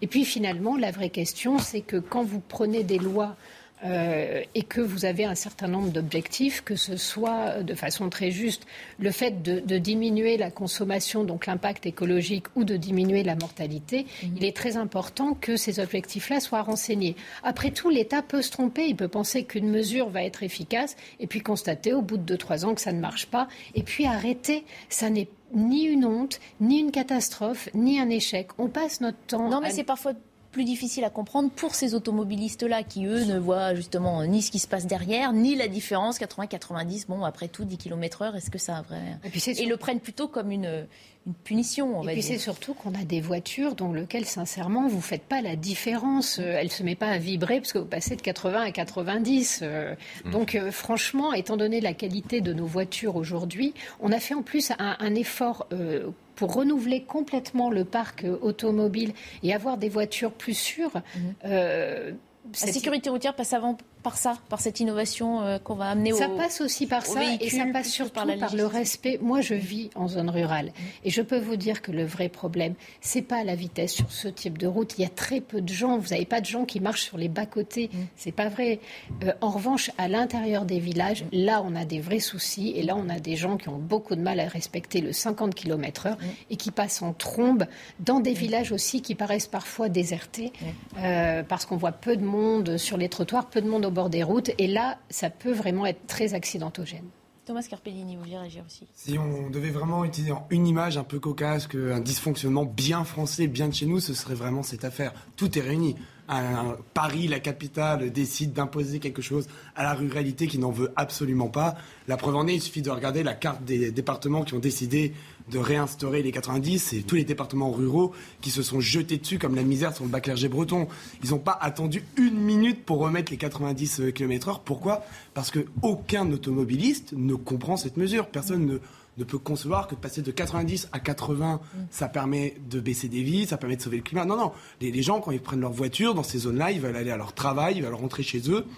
Et dès lors, c'est plus quelque chose de contraignant sans réel effet euh, perspective pour les gens. Je ne dis pas qu'il n'y en a pas. Mhm. Je dis que pour l'automobiliste de tous les jours, il ne les voit pas. Ça, c'est la première chose. La deuxième chose, c'est finalement assez révélateur de la Macronie, parce que vous avez essayé de faire une petite pirouette en disant qu'ils ont voulu euh, intégrer les territoires dans cette prise de décision vous l'avez rappelé vous-même, la directive permettant de, garder les 90 km/h était soumise à une condition multiple et mhm. variée, pour pas dire impossible. Mhm. Donc on est vraiment là, pour le coup, dans une gadget bien française, bien de chez nous et qui prend ses limites, heureusement, aujourd'hui.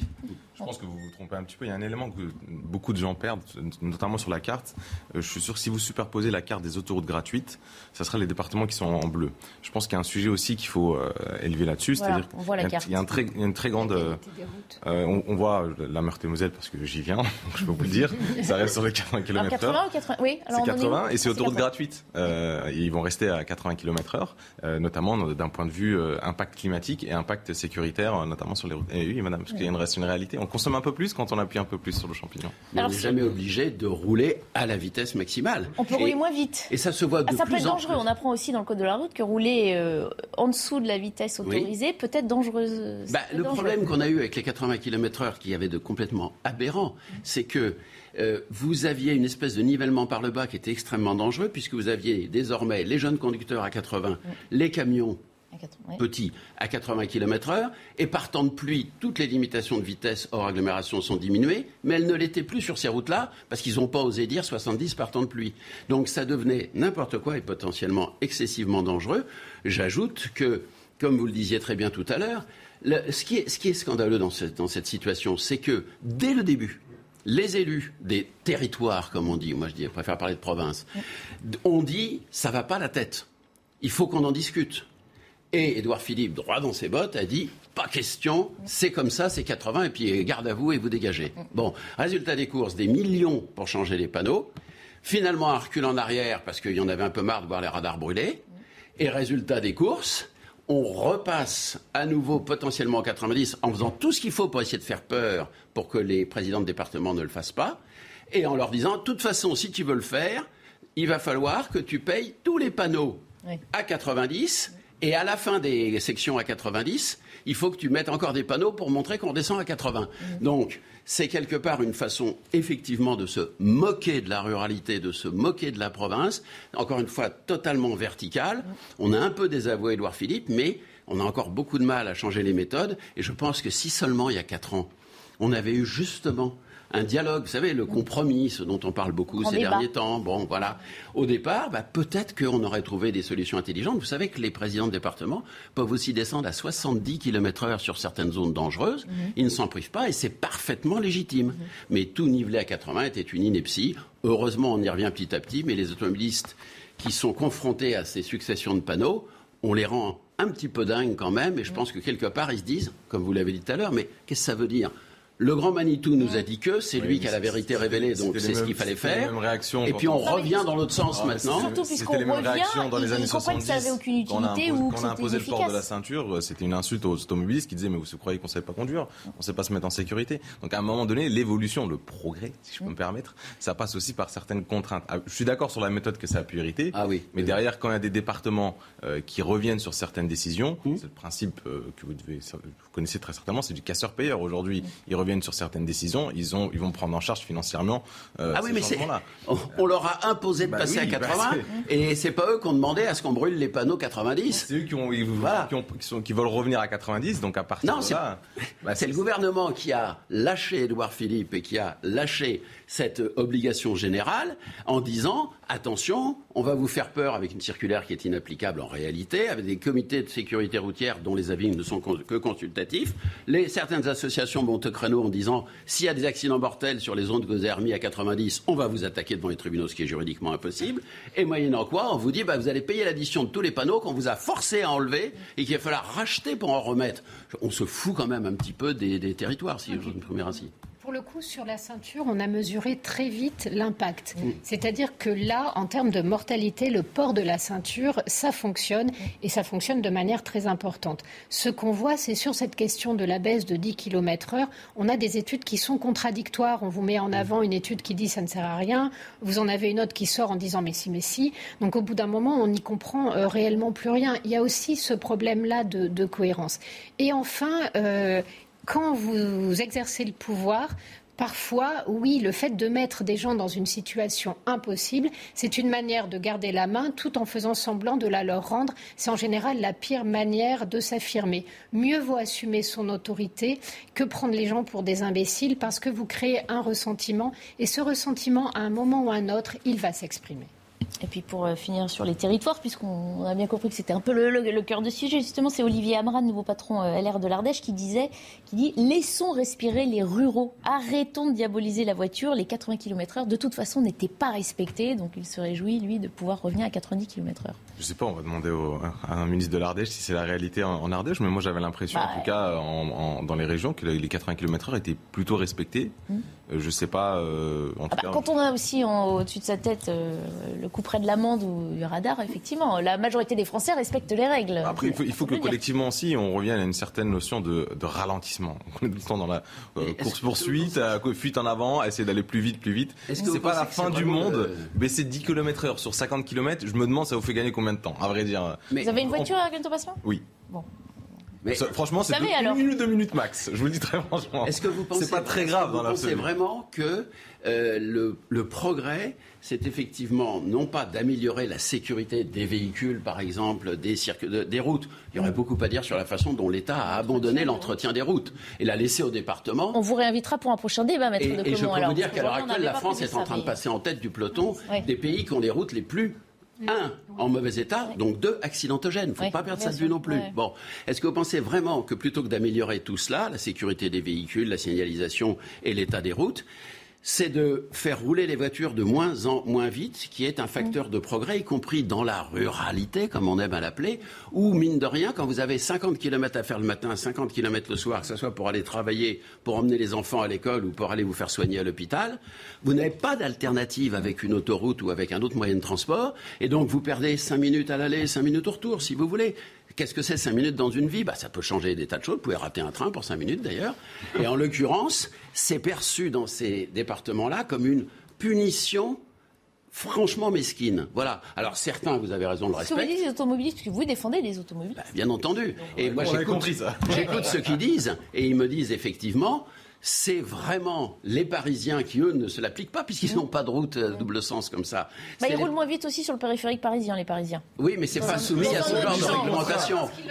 C'est pas, pas, pas qu'effectivement il les choisit. Mais il faut surtout arrêter. Je pense que ça c'est c'est très important de diaboliser la vitesse en tant que telle. Ce qui est dangereux, c'est pas L'excès de vitesse, le fait de dépasser soit le 80, soit le 90, c'est le fait- c'est la vitesse excessive. Vous me direz, c'est bonnet blanc et blanc bonnet. Non, ce sont deux notions totalement différentes, prévues l'une et l'autre par le code de la route.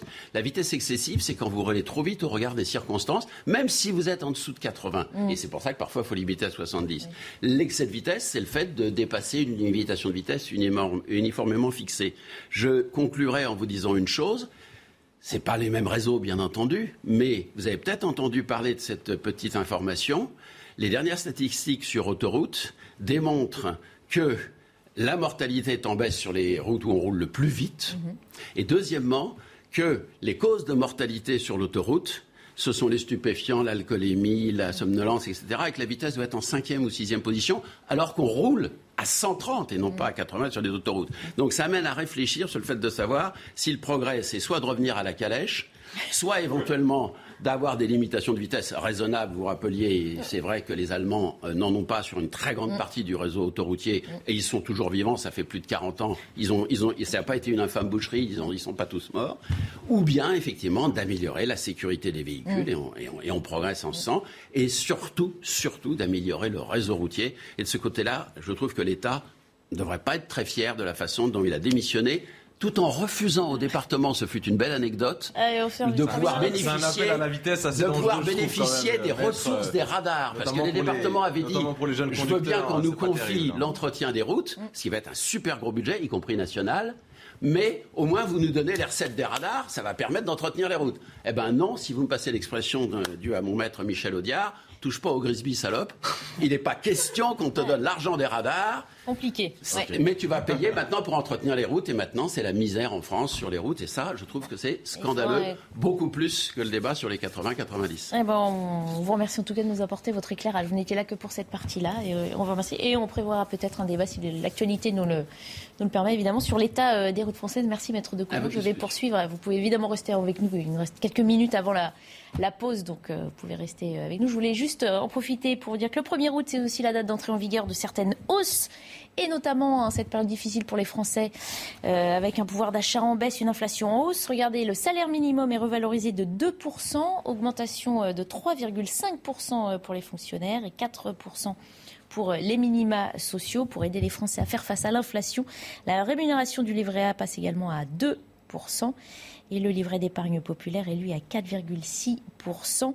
Est-ce que ces annonces, on sait que c'est traditionnel hein, quand on passe là au milieu de l'été d'avoir des, des augmentations, est-ce qu'on voit là les premiers gestes aussi euh, faits par l'État très concrets pour aider les Vous Français à avez oublié le triplement de la prime Macron également. On n'a pas tout, tout mis, mais effectivement. C'est pas exhaustif du coup. Euh, non, alors là, le contexte est quand même assez particulier. Mhm. On a un contexte inflationniste et une situation Et pendant longtemps, les Français ont dit oui, mais le chèque, moi j'ai toujours pas reçu ça. Bon, là, ça devient un tout petit peu plus concret. ça devient, ça devient plus concret. Nous, ce qu'on espère aussi, c'est que euh, la situation, notamment des dépenses énergétiques des foyers français, qui va arriver euh, autour de octobre, novembre, décembre, euh, que on, on va réussir à la maîtriser pour que les effets que peuvent avoir euh, tous ces, euh, tout cela sur le pouvoir d'achat puissent être deux choses différentes. durables. Oui. D'un côté, vous dites aux Français faites des efforts, attention, consommez moins, et de l'autre, vous, vous faites un tout effort. ça pour dire que, euh, pour, par rapport à votre introduction, pour dire que c'est un événement traditionnel, c'est quand même assez exceptionnel dans le contexte qui est extraordinaire malgré tout et sur lequel on doit s'adapter. Moi, ce qui me désole pour faire un petit, un petit laïus politique, c'est que pour le coup, euh, les oppositions qui se disent euh, préoccupées par le pouvoir d'achat euh, de nos concitoyens ont voté contre tout cela,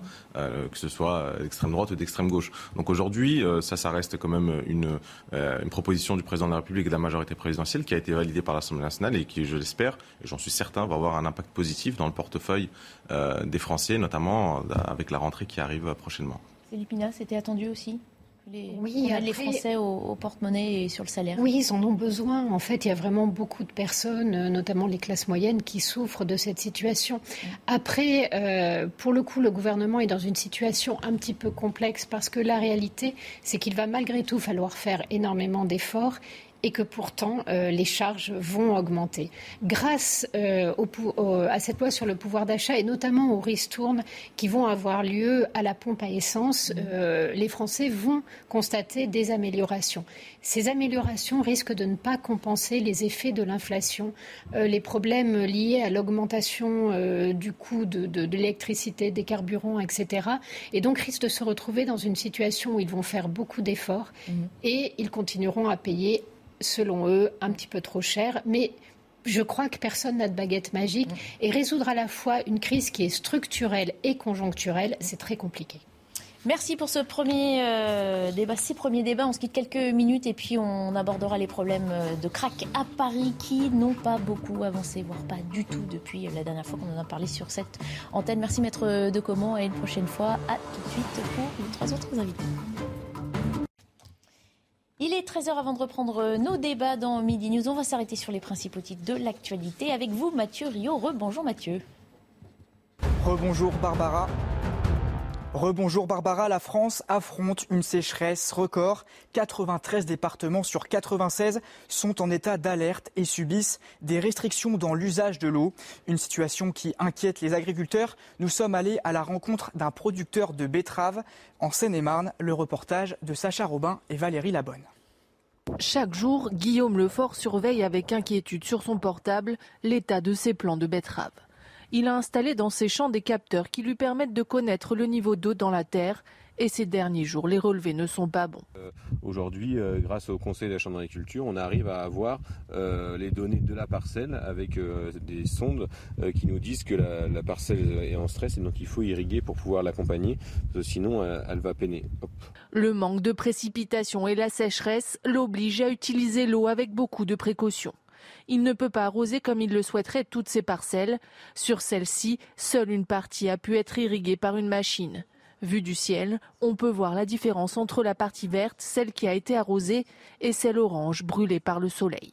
Euh, et de l'autre côté, euh, on voit bien la terre parce que les betteraves, bah, elles ont chaud, elles n'ont pas trop de réserve en eau dans le sol, donc du coup elles tombent, les feuilles sont, voyez, sont toutes euh, fanées, toutes flétries. En pleine période de production, ce stress hydrique a un impact direct sur la croissance de la plante. C'est une betterave qui a été irriguée euh, avec, les avec, les feuilles bien vertes euh, et qui sont bien droites et puis qui est beaucoup moins grosse en fait, on voit bien la différence. L'agriculteur est inquiet pour sa récolte. La baisse de rendement pourrait avoir un impact sur ses revenus. Elle pourrait également peser sur le panier des ménages avec une hausse du prix du kilo de sucre. Et la France s'apprête à vivre un nouvel épisode caniculaire, le troisième depuis le début de l'été. Des températures entre 35 et 39 degrés sont attendues aujourd'hui dans le sud-est. La canicule progressera vers le nord demain et après-demain. Les explications de notre journaliste scientifique Michel Chevalet troisième vague de chaleur. Autrement dit, on est toujours dans le même type de situation, c'est-à-dire des remontées d'air chaud et surtout très très sec en provenance du Maghreb, c'est-à-dire du Sahara, du Maroc, et qui manque de chance, au lieu de passer sur la Méditerranée, où pourrait se charger d'humidité, donc amener des orages et surtout une chute de la température, eh bien il passe sur l'Espagne, qui est en quelque sorte un terrain sec et surtout surchauffé, ne l'oublions pas. Donc, troisième vague, mais qui n'exclut pas, disons, toujours dans le mois d'août, d'en connaître une autre. Du tennis à présent avec cette belle victoire française au tournoi de Varsovie. Caroline Garcia remporte son deuxième tournoi d'été. Elle a triomphé de la Roumaine Anna Bogdan 6-4, 6-1 en finale. À 28 ans, c'est le neuvième trophée de sa carrière. Voilà pour l'essentiel de l'information à 13h. La suite des débats, c'est avec vous Barbara. Merci beaucoup Mathieu, merci. On vous retrouvera euh, plus tard dans l'après-midi. On va profiter aussi d'avoir évoqué euh, l'actualité. C'est aussi, euh, après le chassé-croisé, eh bien le début des vacances pour certains. C'est un fil rouge de la journée sur le thème des vacances. On va retrouver Arthur Muriot qui est avec Olivier Gangloff au port du Loin, une rivière de Seine-et-Marne. Bonjour Arthur, il y a des gens qui vont venir visiter la région et vous, vous constatez auprès d'un loueur de canoë-kayak eh qu'on manque de pénurie de personnel pour pouvoir permettre à ces touristes et ces visiteurs eh bien d'avoir des loisirs de vacances. Et oui, Barbara, qui dit plus de monde, dit plus de main-d'œuvre. Et ici, au bord du Loing, regardez ce cadre charmant. Eh on a besoin de beaucoup de monde pour accueillir les touristes qui vont venir faire du canoë-kayak et profiter de la rivière. Et je suis avec une propriétaire, de, la propriétaire de ce location de canoë-kayak, Julie Odo. Julie Odo, bonjour. Alors, vous me l'expliquez, vous manquez de main-d'œuvre ici. Oui, effectivement, euh, bah, plus avec le phénomène météo qui se passe actuellement, on aurait besoin de beaucoup plus de personnel, sachant que sur une saison euh, comme celle-ci, on aurait besoin de quatre personnes à temps plein. On a du mal à en avoir trois. On aurait besoin de deux temps partiels pour les week-ends. On les a pas du tout. Donc euh, forcément, on est toujours en recherche de personnel. Et vous ici, vous, est-ce que vous constatez une hausse de la fréquentation sur, au bord du Loing? Oui, en effet, hein, on le savait, hein, la météo étant là, euh, on savait qu'on allait travailler. Malheureusement, bah, normalement à cette époque, on est ouvert 7 jours sur 7. Euh, on est obligé d'avoir un jour de fermeture pour que les équipes puissent se reposer. Si on avait le personnel au complet, on pourrait accueillir la clientèle euh, sur toute la semaine pendant les vacances scolaires. Et vous êtes aussi propriétaire de camping. Vous êtes, et vous devez mettre plus la main à la pâte cette année en raison du manque de personnel, ce que vous me disiez juste avant. Oui, en effet, bah forcément, euh, on, est, on, essaye de pallier au manque de personnel. Tous les matins, on se demande euh, qui va être là, qui va pas être là. Donc, euh, bah, on est toujours sur le qui-vive. Et puis, il faut forcément, on n'a plus forcément le rôle de chef d'entreprise. On est obligé de mettre la main à la pâte. Là, on sait actuellement, mon mari ne peut pas prendre deux jours de repos. Il est toujours sur le terrain pour pouvoir satisfaire la clientèle.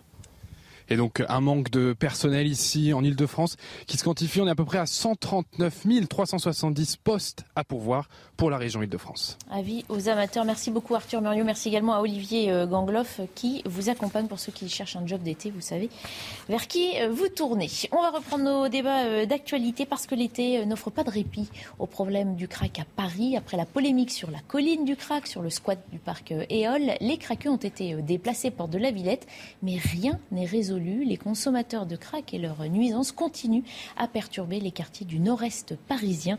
Des individus qui errent dans les rues et hantent les nuits des riverains, notamment ceux de la place Stalingrad, à quelques centaines de mètres des installations de Paris-Plage. Un point de deal reste installé. C'est ce qu'on peut constater sur place, nos journalistes. C'est dans le 19e arrondissement Place Stalingrad et à proximité du canal Saint-Martin que les dealers de cette drogue aux effets dévastateurs vendent leurs marchandises à quelques mètres des installations de Paris-Plage.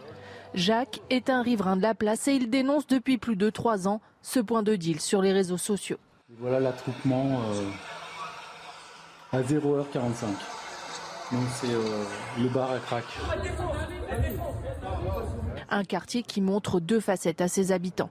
Celle de la journée, festive et relaxante des bords du canal, et celle de la nuit qui, à partir de 22h, change de visage on peut voir les dealers et les consommateurs s'installer tranquillement. À 4 heures du matin, ça bat son plein, il y a une cinquantaine de personnes qui circulent. C'est une effervescence, on est sur un marché. De ses fenêtres, il peut assister chaque soir aux transactions qui se font sur ces marches, juste en bas de chez lui. Au moment où nous filmons, une femme est allongée, anesthésiée par les effets du crack. Comme ses voisins, Jacques doit subir jusque tard dans la nuit les nuisances récurrentes et les bagarres entre dealers.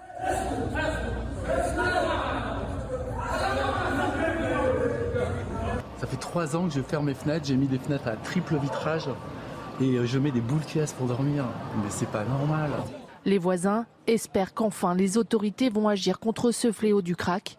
Le nouveau préfet de police Laurent Nouniez, nommé le 20 juillet dernier, a pour mission d'éradiquer le trafic de cette drogue de la capitale.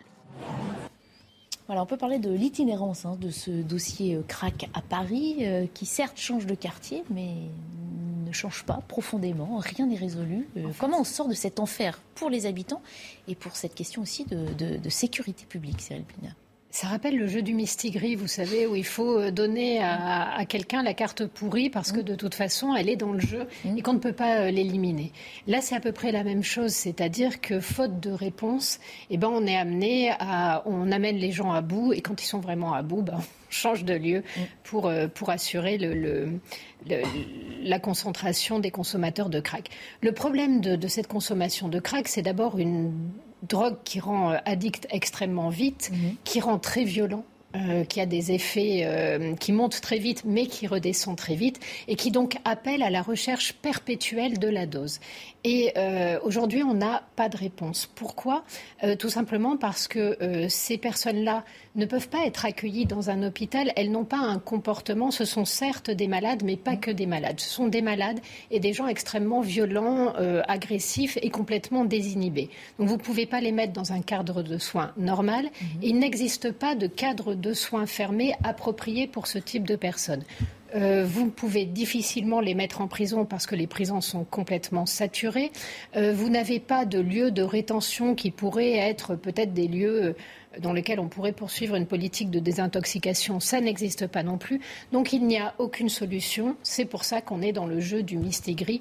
Simplement, on voit le, le, plus euh, cocasse, mais c'est dans un sens très ironique que je le dis, c'est que euh, moi je vivais en fait à Stalingrad dans les années 90 et le problème du crack à Stalingrad dans les années 93-94 était un problème récurrent. On voit qu'on a fait le tour de Paris, hop, ça revient. Euh, et il n'y a toujours aucune réponse. Et à l'époque, c'était déjà les mêmes problématiques, les mêmes analyses. Et euh, quand on voit ça, on se dit 93, 2023, il s'est passé 20 ans. On peut comprendre un certain énervement de la part des Français envers leurs élus mhm. face à des, à des, situations comme cela. Mhm. Thomas Carpellini, c'est vrai qu'on a aussi l'impression que c'est un inlassable renvoi de responsabilité entre la mairie de Paris et l'État. Euh, mais que rien ne bouge. Juridiquement, on ne peut rien faire. Euh. Alors si, si, juridiquement, on a un arsenal pénal, en France notamment, qui est mmh. particulièrement efficace, mmh. avec un respect de l'état de droit d'un côté, parce que vous, l'avez très justement rappelé, ces gens sont malades, mmh. ils sont addicts à des substances euh, psychotropes, et de l'autre côté, la problématique est moins notre arsenal pénal que sa mise en application. Parce que comme l'a dit Madame Pia, vous pouvez interpeller, vous pouvez condamner, mais si après ces personnes sont relâchées et qu'elles reviennent finalement de là où elles viennent, c'est le chat qui se, c'est le serpent qui se mord la queue. Ce problème est finalement euh, inextricable. Moi, je suis simplement un petit peu, euh, pas consterné, mais aberré de savoir que dans la sixième ou septième puissance économique mondiale, ce genre de scène arrive, arrive encore. C'est des scènes qu'on imagine davantage à Bogota ou à Medellin qu'en plein centre de Paris. Et comment également ne pas avoir une pensée euh, presque émue pour, ces, pour les riverains? On les entend euh, désemparés de reportage en reportage. Parce que pour eux, c'est la double peine. Première peine, ils sont endettés, ils ont acheté, ils peuvent pas vendre leurs biens, mm. belote. Et en plus, maintenant, quand ils sortent de chez eux, ils sont agressés, violentés, leurs enfants peuvent se faire raqueter, rebelote. Ils peuvent pas partir et ils sont obligés de rester dans une zone euh, particulièrement criminogène, pour ne pas dire anxiogène. Donc oui, il est grand temps que la mairie de Paris comme le ministère de l'Intérieur, comme la préfecture de police de Paris, décident peut-être enfin de prendre cette problématique à bras le corps et mettre en place non seulement une solution policière et répressive, mhm. mais également une solution associative, sanitaire, presque politique pour offrir un débouché viable, que ce soit pour les habitants, que ce soit également pour les policiers qui se font agresser dans ces, dans ces quartiers, et également pour les personnes qui sont acteurs de, ces nuisances. Je vous propose d'écouter euh, Tarek Sassi, qui était euh, notre invité un peu plus tôt. C'est le fondateur du collectif Paris Anti-Crack. Il habite dans le quartier de la Chapelle. C'est euh, un enfer, c'est une merde impossible aujourd'hui de prendre le métro. On vit un enfer. La gare du Nord, qui est la première gare européenne, qui aujourd'hui a envie d'aller se balader dans Gare du Nord Qui aujourd'hui a, a, envie de prendre un train en sachant les risques qu'il peut y avoir. Gare du Nord, ça s'est encore plus concentré. On a eu le point de la Villette, le point de Gare du Nord. On a eu. Euh, euh, allez voir ce qui se passe à la place de la République, que ce soit au-dessus ou dans les tunnels. Allez voir à Châtelet. Argument en passant, on entend hein, la colère de nombreux euh, riverains et comme je disais, on parle malheureusement de ce problème et ça ne se résout pas. Le nouveau préfet de police de Paris, Laurent Nunez, a été appelé par le ministre de l'Intérieur à, à, régler ce double voire triple problème. Mais Laurent Nunez a-t-il une, une arme secrète que son prédécesseur euh, n'avait pas euh, Est-ce qu'il va pouvoir résoudre ce... Il pourra, je pense, euh, répondre ponctuellement et très localement à des, à des besoins, comme celui de ce monsieur avec son voisin ou son mhm. point de deal juste en bas de chez lui, à partir du moment où on a la connaissance et, avoir une action directe. Mais pour être tout à fait honnête et sincère, régler le problème de la drogue durablement ne passera pas uniquement ni par la préfecture de police, ni par une répression policière. le problème de la drogue, d'ailleurs, qui est un problème assez contemporain des, On parle quand même euh, d'une prise illégale de, drogue sur, bien sûr. Après, sur la voie publique. On est tout à fait d'accord. C'est bien du ressort de la police ou du, des forces la de voie l'ordre. publique, c'est ressort de la publique, mais le problème, c'est que c'est un fléau tellement euh, puissant dans notre société, et dans les sociétés occidentales d'ailleurs, y compris euh, dans les sociétés, dans les puissances économiques qui sont dans de meilleures situations que nous. Quand on regarde à Londres ou aux États-Unis, à New York, on a une consommation de drogue, et des nouvelles drogues d'ailleurs, qui sont passées du crack à la méta, etc., qui, qui a des ravages et qui a des prix euh, un peu plus bas. La réalité, c'est qu'il faut que je pense qu'on change un- une, une, approche différente dans, pour les personnes qui, sont, qui consomment ces drogues-là. On les voit aujourd'hui comme des euh, personnes qui ne respectent pas la loi, Mhm. euh, mais on devrait plus, je pense, avoir une approche euh, médicale euh, et puis psychothérapeutique vis-à-vis de ces gens-là euh, et se Et poser. pourtant, il semble que personne n'ose s'attaquer à ce volet-là, qui sont voilà, que ces personnes-là on ont dans- besoin d'être déplacées, certes, mais dans un centre de soins. Exactement. Tout d'abord, il faut Mais avoir personne ne le fait. Tout d'abord, il faut avoir la capacité de pouvoir euh, les, accueillir, sachant qu'il y en a de plus en plus, euh, euh, il y a un nombre de plus en plus important. Après, il faut voir aussi des pays qui ont fait, qui ont testé d'autres pistes pour la pour la lutte contre les drogues, notamment au Portugal, qui est passé par une certaine légalisation, mais qui est passé également par un suivi euh, spécifique des personnes qui sont concernées par ce fléau-là. Et qu'on on constate euh, à court terme, sur certains aspects, il y a des avantages, notamment sur la consommation du cannabis, euh, qui est un peu plus cadré, euh, maîtrisé, mais on voit aussi sur la consommation des autres drogues, notamment pour celle du crack, il y a une forte diminution avec une approche médicale et maladive des, de Est-ce ces que vous personnes. êtes en train de nous dire qu'Emmanuel Macron réfléchit à ce genre de Non, je veux dire, on peut pas tout attendre d'Emmanuel Macron. nous, en tant que société, en tout cas nous, en tant que parti politique, on veut ramener le sujet, euh, Mhm. Euh, y compris dans la majorité présidentielle, au milieu du débat, sachant qu'est-ce qu'une répression policière suffira? Est-ce qu'une répression policière uniquement en France suffira à répondre à cette problématique-là? Parce qu'en réalité, c'est des Bah, réseaux on parle aussi d'individus qui, pour euh, la- euh, certains, ne sont pas en situation régulière aussi, d'où l'interrogation euh, des habitants du quartier et Exactement, a l'aberration des- des, gens des qui se demandent pourquoi on n'arrête pas euh, ces La, la délinquants. réalité, c'est que euh, les trafics d'humains qu'on a, les, ces transferts d'humains qu'on peut avoir, c'est très souvent, ils sont accompagnés par des transferts et des trafics de drogue euh, de pays. On connaît le circuit de la drogue. Même si la police a peur maintenant des gens qu'elle pourchasse, euh, évidemment, on va plus avancer. C'est juste Non. qu'il y a une réflexion en termes de trafic et réseau de trafic qu'il y a derrière et d'économies parallèles euh, assez conséquentes. D'accord. Très rapidement, vous parliez de, de pays qui ont peut-être trouvé la solution. Souvenez-vous, dans les années 90, la réputation qu'avait la ville de New York. Alors, c'était pas un problème de crack, c'était un problème de cocaïne. Où, notamment, dans les grandes bouches de, de métro, notamment à Times Square, il pouvait y avoir exactement les mêmes scènes qu'il y a à Stalingrad. Maire a été élu dans les 90, Giuliani, je crois, de mémoire, qui a mis en place un plan particulièrement ambitieux pour faire baisser cette délinquance liée à euh, cette consommation de psychotropes. Les solutions, on les a. Enfin, il suffit de regarder ce qui s'est passé dans cette ville. C'est simple. Une hausse du budget de la police, de la prévention notamment dans les écoles, pour que permettre que les plus jeunes ne tombent pas dans les méfaits de la, des stupéfiants. Une politique de zéro euh, laisser-aller suite à la sanction pénale et surtout à l'application de la sanction pénale. Le maire de New York avait, pris avait mis un point d'honneur à ce que les personnes condamnées, notamment étrangères, soient le plus rapidement après avoir purgé leur peine et, on l'a oublié bien souvent, après avoir reçu un avis favorable des médecins qui suivaient ces personnes en centre détention, c'est-à-dire que la personne soit à la fois saine et condamnée, soit évacuée, soit euh, renvoyée littéralement euh, de, de la ville de New York. Donc les solutions, on en a. Et quand j'entends dire il faut ramener ce sujet euh, à Emmanuel Macron, il faut en reparler, le remettre au centre. Alors là, on peut ne pas jeter la, la pierre à Emmanuel Macron. C'était déjà sur le bureau de François Hollande, c'était déjà sur le bureau de Nicolas Sarkozy et sûrement de leurs prédécesseurs. Mais on continue. Sa- savoir que ça fait 30 ans, comme vous l'avez dit, que cette problématique n'est pas réglée. Les, les habitants vont devenir fous. Il va y avoir des drames. Bah, ils le sont déjà. Quand on les entend, ils sont exaspérés. Hein, euh. Mais ils ne passent pas encore à l'acte. Ah, parce que c'est. Le, le jour où la police ne, ne sera plus assez rapide pour intervenir, le jour où ces gens seront trop nombreux et que là, un Français, un habitant juste exaspéré va décider de se faire justice soi-même comme au Far West, c'est là où à un moment il va falloir être capable de pas se cacher derrière son petit doigt Mhm. et prendre vraiment le pouls de cette situation. Il y, a eu, il y a eu pendant longtemps une grande hypocrisie qui consistait en fait à opposer la réponse en termes de sanctions et la réponse en termes de prévention. Et donc dès que vous parliez de sanctionner, de faire des, des- des lieux fermés dans lesquels les gens étaient suivis, mais dans lesquels on commençait déjà par la base, qui est avant de pleurer sur le sort euh, d'un troupeau de drogués, euh, considérons ce qui se passe pour les habitants qui vivent. Or, à un moment donné, le pouvoir politique a un devoir de protection de sa population. Là, vous avez euh, des gens qui sont en nombre réduit qui rendent la vie impossible à tout un quartier.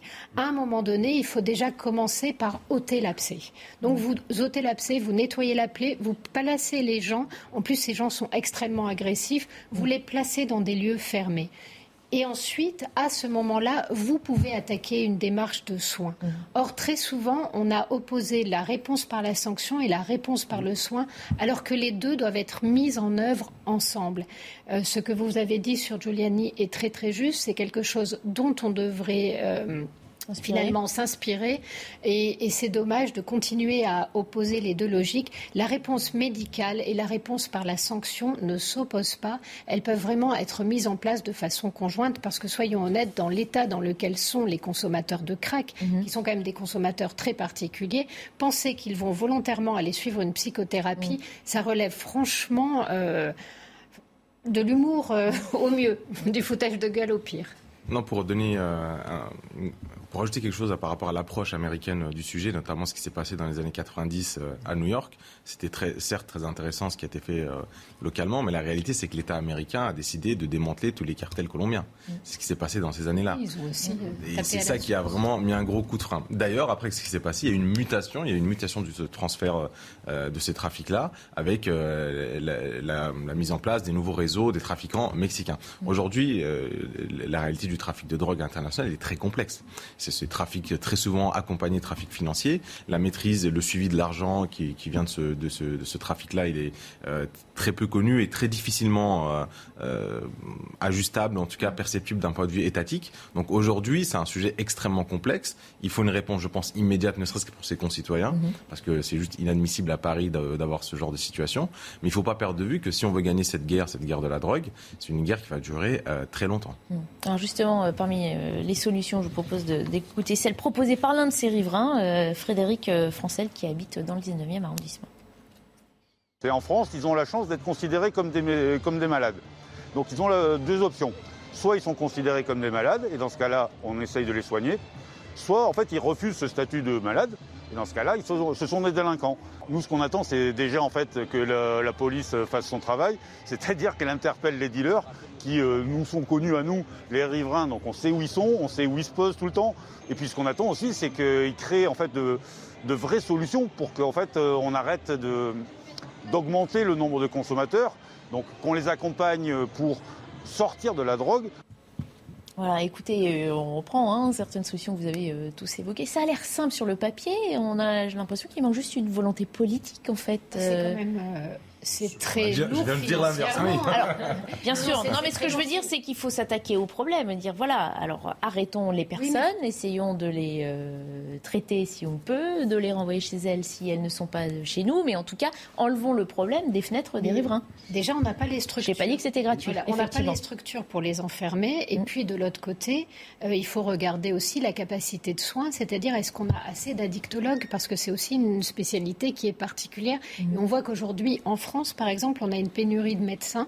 Il euh, n'y a pas de raison que ça ne touche pas non plus ce domaine particulier, qui n'est pas non plus un domaine particulièrement exaltant. Mhm. Parce que, en plus, quand vous êtes un médecin qui travaillait sur ces questions-là, euh, les trois quarts du temps, on n'a pas envie de vous écouter parce que on, euh, prenez le riverain, il est exaspéré mhm. par ce qui se passe. Certes, comme c'est quelqu'un d'intelligent, d'ouvert, il finit par admettre qu'il y a une nécessité de soins. Mais sincèrement, la première chose qu'il demande, c'est mais ôtez-les d'en bas de chez oui, mais là, on revient à ce qui se fait depuis euh, des années, euh, déplacer le problème et mais, le problème, c'est nuire à d'autres riverains, ce qui ne résout. Aujourd'hui, on n'a aucune annonce, par exemple, de création de lieux fermés pour prendre en mmh. charge ce type de maladie. Mmh. Euh, c'est presque un tabou. Mmh. Euh, c'est un peu comme la, question, par exemple, des, des, étrangers dans des centres de rétention parce qu'ils brûlent ou qu'ils déchirent leurs papiers. Assumer le fait qu'il faudrait peut-être laisser ces personnes-là enfermées beaucoup plus longtemps pour décourager ce type d'action, euh, c'est quelque chose qui fait peur et que le politique n'a pas envie d'assumer. Mhm. Donc il y a aussi, on, on essuie 30 ans de lâcheté. Euh, et là, ce qu'on aimerait bien, c'est qu'un responsable politique ose dire, bah, écoutez, voilà, on va les construire. Mais même le jour où il le dira, vous imaginez le temps. délai. Euh, et pourtant, on se souvient de Gérald Darmanin qui a déclaré officiellement la guerre euh, au trafic de drogue. C'était déjà l'été dernier. C'était déjà l'été dernier. Oui. Déclarer la guerre, ça, se fait. C'est comme, c'est comme le besoin de, de, places de prison. C'est ce qui a été dit et tout à fait juste. C'est que à partir du moment où on dit qu'on veut construire des places de prison, il faut tout d'abord trouver les endroits où on doit construire les prisons, avoir les autorisations que les maires suivent aussi cette démarche-là. C'est pas évident du tout et je peux comprendre aussi que, y compris dans ces endroits-là, ça fait pas plaisir à d'autres. Ah bah soyons honnêtes, personne n'a envie d'avoir ni un centre de rétention, ni un centre de soins aussi, hein, ou de euh, consommation. Exactement. Je pense là, il faut qu'on ait une, une approche peut-être collective faut pas perdre de vue aussi que si on, nettoie à court terme, on attrape les dealers dans ces points de deal-là, il y aura d'autres points de deal avec d'autres dealers qui vont tout de suite se mettre en place et qu'il y a une, réflexion aussi sociétale à avoir sur, cette, sur, un travail euh, par rapport à cette, addiction-là spécifiquement. Il y a, mm. je sais pas, ça fait très longtemps, j'ai pas vu de campagne, euh, notamment pour euh, lutter contre les drogues, ne serait-ce que campagne publique ou publicitaire ou dans les écoles, etc. Ah, de la prévention, il y en a dans, dans les écoles. en tout cas, ce qui va être certain, c'est que la réponse va devoir être apportée très rapidement. On est à deux ans des Jeux Olympiques. Mm. À côté de Stalingrad, il y a la gare du Nord. La gare du Nord, c'est la venue de, tout, euh, de tous les supporters du Royaume-Uni, du Benelux, euh, d'Allemagne avec la gare de l'Est qui est un petit peu plus. Qui ont déjà connu certains problèmes gare du Nord il n'y a pas très longtemps. Qui ont hein, déjà connu euh, certains problèmes. Et là, c'est l'image de Paris sur les 10, 15, 20 prochaines années qui peut se jouer. Parce que vous pouvez être certain qu'après le fiasco du Stade de France, où déjà la presse internationale est tombée mmh. vent debout sur un épiphénomène. Mmh. Mais s'il a imaginé des supporters ou des, des, badauds mmh. anglais, belges se faire agresser par des crackers dans plein Paris, à côté d'une gare à rayonnement international, l'image de la France et de Paris est détruite pour les 30, 40 prochaines années. L'expression dangereuse, comme, comme à Chicago, risque d'être remplacée comme dangereux comme à Paris. Alors je pense qu'on se trompe là-dessus, c'est que les dealers et, les, ceux qui consomment le crack, ils n'ont pas cette volonté de chaos. Ce qui les intéresse aussi, c'est d'avoir une, une, certaine stabilité pour vendre, pour faire le business. Et je pense qu'il serait dommageable plus pour l'image de la France, c'est cette agressivité visuelle qu'on peut constater mhm. si c'est trop répandu, et là c'est beaucoup trop répandu. Et si au moment euh, des Jeux Olympiques, effectivement, on a beaucoup de, personnes, euh, des supporters d'autres pays, même des sportifs qui viennent et qui sont à chaque coin de rue euh, sollicités, etc., ça va donner une très très mauvaise image de notre pays. Mhm. Mais je suis pas certain que le chaos soit à leur profit. D'ailleurs, dès que ça sent un peu le tournis, ils passent, ils passent tout de suite ailleurs. Le crack, c'est assez particulier dans la mesure où vous avez énormément en fait de dealers consommateurs, ce qui est moins le cas dans la plupart des drogues où très souvent le dealer se... Donc en fait, il y a des grossistes de crack, eux, ils n'y touchent pas, mais les intermédiaires sont à la fois dealers et consommateurs, d'où aussi la violence auquel on a assisté. Et, ça, par exemple, cette spécificité du crack, euh, pour le coup, ça a été étudié dès les années 90 aussi. Donc ce qui peut être particulièrement énervant, c'est se dire, en fait, c'est des domaines dans lesquels on a une connaissance factuelle et on n'en tient euh, absolument aucun compte.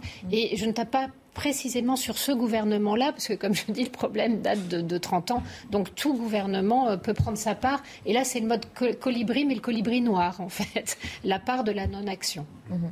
Sauf que la non-action, oui, elle continue. On avait dit qu'on réglerait le problème en un an. Bon, il n'a pas tellement avancé. Là, on donne de nouveau une nouvelle année à Laurent Nunez. Donc, euh, ce, qui est, ce, qui est, certain, juste là, je viens de regarder très rapidement, à Stalingrad, le nombre d'agressions est en hausse de 34% par rapport au reste de Paris. Donc, évidemment que ces dealers ont besoin d'argent. Étonnamment, ils n'ont pas euh, un, CDI qui les attend chez eux. Ils font pas les 3-8 pour payer leur consommation. Ils vivent d'une économie parallèle. Cette économie parallèle, c'est le cercle vicieux. Agression, argent, argent, drogue, drogue, manque, manque. On a besoin de nouveau de drogue. Donc, on réagresse de nouveau. Donc, évidemment, il y a tout un engrenage qu'il va falloir arrêter de manière extrêmement rapide, de manière extrêmement construite, structurée pour éviter des drames humains. On va se quitter euh, quelques minutes et puis on entamera la dernière partie de Midi News pour euh, aujourd'hui. On parlera d'une nouvelle affaire de double viol de la part d'un individu euh, sur le territoire français illégalement qui pose de nouvelles questions. À. Il est bientôt 13h30 comme toutes les demi-heures. On fait d'abord un point sur les principaux titres de l'actualité avec Mathieu Rio. Le 20 juillet, trois policiers en civil avaient été agressés dans le quartier de la Guillotière à Lyon. Un deuxième suspect a été placé en garde à vue. Il sera présenté aujourd'hui à un juge d'instruction. Cet homme de 26 ans, en situation irrégulière, n'a pas de casier judiciaire. Il n'a pas contesté les faits. À Reims, un Syrien suspecté de deux viols sera jugé le 23 août. Il comparaîtra non pas devant une cour d'assises, mais devant un tribunal correctionnel. L'objectif, pouvoir rendre le jugement plus rapidement. L'homme de 30 ans en situation irrégulière est accusé d'avoir commis ces deux viols en pleine rue. Aux États-Unis, l'incendie le plus vaste de l'année en Californie poursuit sa progression, attisé par des vents forts, des conditions de sécheresse extrême et de fortes températures. Les flammes ont détruit plus de 20 000 hectares de forêt. Le gouverneur de l'État a déclaré l'état d'urgence ce week-end. Plus de 2000 résidents ont reçu l'ordre d'évacuer. Voilà, on en vient à cette affaire qui a euh, retenu euh, notre attention. Ce cas d'un Syrien de 30 ans suspecté de deux viols commis en pleine rue à Reims, l'un en février, l'autre le mois dernier. Deux faits qui sont en tout point similaires. Les deux victimes, deux jeunes femmes, ont raconté avoir été agressées de la même façon alors qu'elles rentraient chez elles après une soirée.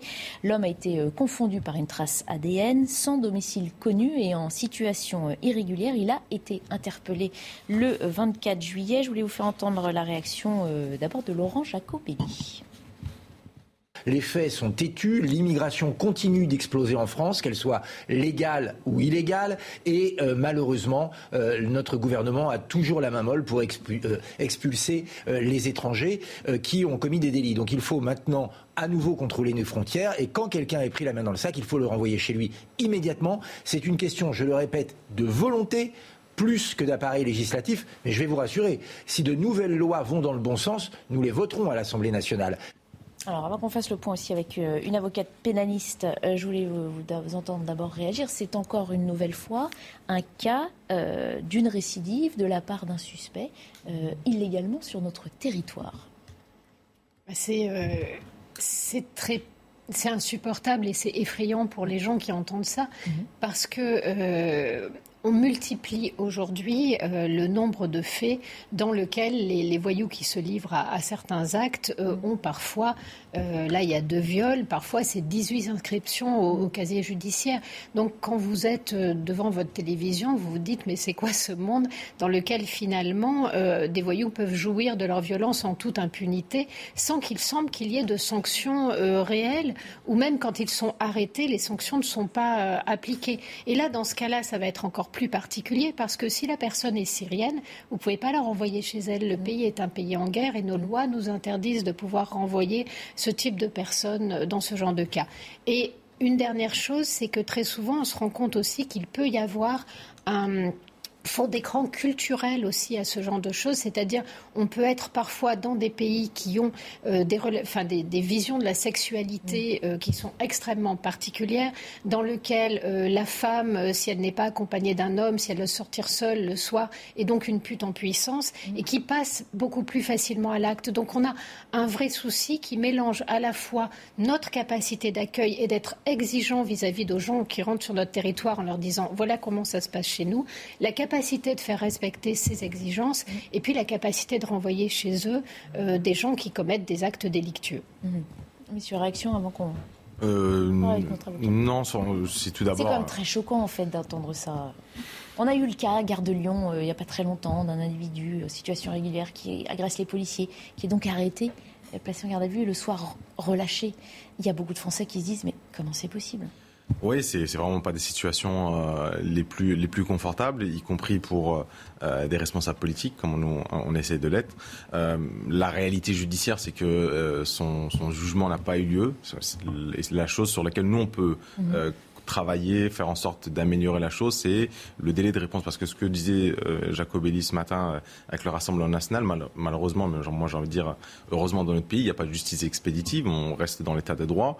Euh, maintenant, ce qu'on constate, c'est effectivement, il faut qu'on trouve des leviers pour que les délais de, condamnation soient le plus courts, de jugement et de traitement des dossiers. Mais malgré tout, faut savoir aussi, il faut se le dire, euh, même si c'est pas très agréable de le dire, dans un contexte avec un sujet aussi euh, compliqué euh, et complexe, la justice pour être rendue a besoin d'un petit peu de temps. Nous, on dit que dans notre pays, elle prend trop de temps. Donc on essaye d'améliorer cela. On l'a fait partiellement, pas suffisamment. et on, est là vraiment. L'idée, c'est que la classe politique puisse faire des propositions plutôt que de, surfer sur, sur certaines émotions. Ah, faire des propositions, ça fait 30 ans qu'on entend cette phrase, faire des propositions. Enfin, ah oui, mais on a vraiment l'impression que. Le Rassemblement national n'en fait pas concrètement, à part sortir l'état de droit et juger les personnes explosivement. On est entièrement d'accord, mais le, sentiment qu'on a. Non, mais le sentiment qu'on peut avoir, c'est que les. national. Non, mais je sais, mais c'était pour réagir à ça, moi, en tant que je parle en tant que responsable politique. que le sentiment qu'on peut avoir, c'est que les drames se succèdent et que nos dirigeants politiques nous disent, mis à part ça, tout va très bien, Madame la Marquise. Donc c'est fatigant, c'est épuisant, c'est vraiment les informations qui tous les jours, tous les jours on pourrait ouvrir cette émission sur un fait similaire. Tous les jours c'est le même cas de figure. Il est peut-être temps de lancer un grand débat, peut-être pour une fois qu'on a une opposition, enfin une opposition au Parlement, on pourra avoir plus que des débats, il faut des actions concrètes maintenant. Non mais au moins hein. qu'on ait un consensus une bonne fois pour mmh. toutes. Quand euh, Yael Braun-Pivet, qui est la présidente actuelle de l'Assemblée nationale, qui je sais très, prend très à cœur cette problématique et très investie dessus, c'est peut-être aussi à elle son rôle de mettre en place un grand débat sur que faire justement de ces délinquants étrangers. Peut-être est-il temps de modifier notre politique, de l'accentuer, de l'atténuer. Ça, ce sera le rôle des parlementaires de la décider. Mais vraiment qu'une fois pour toutes, on acte ce débat entre les Français. Je ne suis pas certain que ce soit un sujet d'accentuer ou de diminuer. La réalité, c'est que c'est un fonctionnement de notre justice sur lequel on doit trouver des pistes d'amélioration. En fait partie. Bah, Alors justement, puisqu'on parle de justice, et c'est très important, d'abord je vais vous présenter notre nouvelle invitée euh, par vidéo interposée, maître Florence Rouas. Bonjour et merci d'être avec nous. Vous êtes avocate pénaliste au barreau de Paris. Vous pouvez évidemment réagir sur tout ce que vous avez entendu qui s'est dit sur ce plateau, mais je voulais d'ores et déjà introduire ce nouvel élément qui fait aussi réagir dans ce dossier, c'est que cet homme sera donc bientôt jugé, mais en correctionnel à la demande des victimes. On rappelle euh, que normalement, euh, les viols conduisent les suspects à être traduits devant une cour d'assises. Euh, là aussi, euh, très difficile d'expliquer euh, à certains Français, enfin de comprendre cette décision. comment est-ce possible? Est-ce que ça veut dire que les victimes elles-mêmes bah, s'habituent à cette violence peut-être banalisée du quotidien et qu'elles sont prêtes elles-mêmes à diminuer peut-être la façon de juger les suspects ou les peines qu'ils encourent? Alors déjà, première chose, euh, cet homme a été interpellé récemment et pour réagir à ce qui était en train de se dire sur le plateau, il va être jugé en comparution immédiate. Il, a il est déjà comparu d'ailleurs devant la Chambre des comparutions immédiates. Il a demandé un report de l'audience, probablement pour préparer sa défense, ce qui lui a été accordé. Et il a bénéficié grosso modo d'un délai d'un mois. Et je crois qu'il sera jugé à peu près fin août. Alors ça, c'est la première chose qui montre quand même que la justice est très réactive puisqu'il a été interpellé interpellé récemment, placé en détention euh, provisoire. Il a demandé un report et pendant euh, cette, cette, période, il reste en détention. Donc déjà, c'est le premier point pour ne pas sombrer euh, dans des poncifs. La deuxième chose, la correctionnalisation est une possibilité demandée, enfin, qui est proposée aux victimes et qui permet d'aller plus vite, qui permet d'avoir d'avoir une audience plus rapide, pas forcément des peines moindres, parce que euh, quelquefois le tribunal correctionnel est plus sévère que la cour d'assises. Pourquoi? Parce que le tribunal correctionnel est composé de juges professionnels, alors que la cour d'assises, eh bien ce sont, euh, il y a trois magistrats professionnels, mais il y a euh, six jurés qui sont des citoyens et qui donc vont juger en leur qualité de citoyens. Donc c'est pas forcément une mauvaise chose de faire correctionnaliser un viol. Quelquefois, les victimes elles-mêmes acceptent cela pour une raison principale déjà, c'est la rapidité de l'audience, c'est plus mmh. rapide qu'en cour d'assises, et aussi quelquefois on leur explique que c'est pas forcément, euh, ce sera pas forcément une peine plus clémente, bien au contraire. Maintenant, il faut savoir qu'aujourd'hui il y a ce qu'on appelle les cours criminels, qui sont un peu un intermédiaire et qui permettent justement euh, ces, ces jugements euh, sur des faits criminels, plus rapide que la cour d'assises. Mmh. Euh, la cour criminelle est composée de magistrats professionnels exclusivement. Bon, ça aurait été une option possible. Ça n'est pas encore généralisé sur tout, le territoire. Il y a eu une expérimentation. C'est assez concluant. C'est en train d'être généralisé. Mais en tout cas, c'est une réponse aussi euh, pénale qui existe et qui va exister de plus en plus pour répondre également au débat qu'il y avait sur votre plateau sur la question euh, de la justice. Est-elle assez rapide? Prend-elle euh, euh, les faits mm. rapidement? Est-ce qu'elle juge plus rapidement? Etc. Et la dernière chose sur la question qu'il s'agit en l'occurrence d'une personne qui est en situation irrégulière sur le territoire français, les lois le permettent. Ce monsieur, à sa sortie de prison, peut très bien euh, comparaître devant une commission qui va statuer sur son expulsion. Il pourra être soit expulsé immédiatement à sa sortie de prison, soit être assigné à résidence si son expulsion pose un peu problème.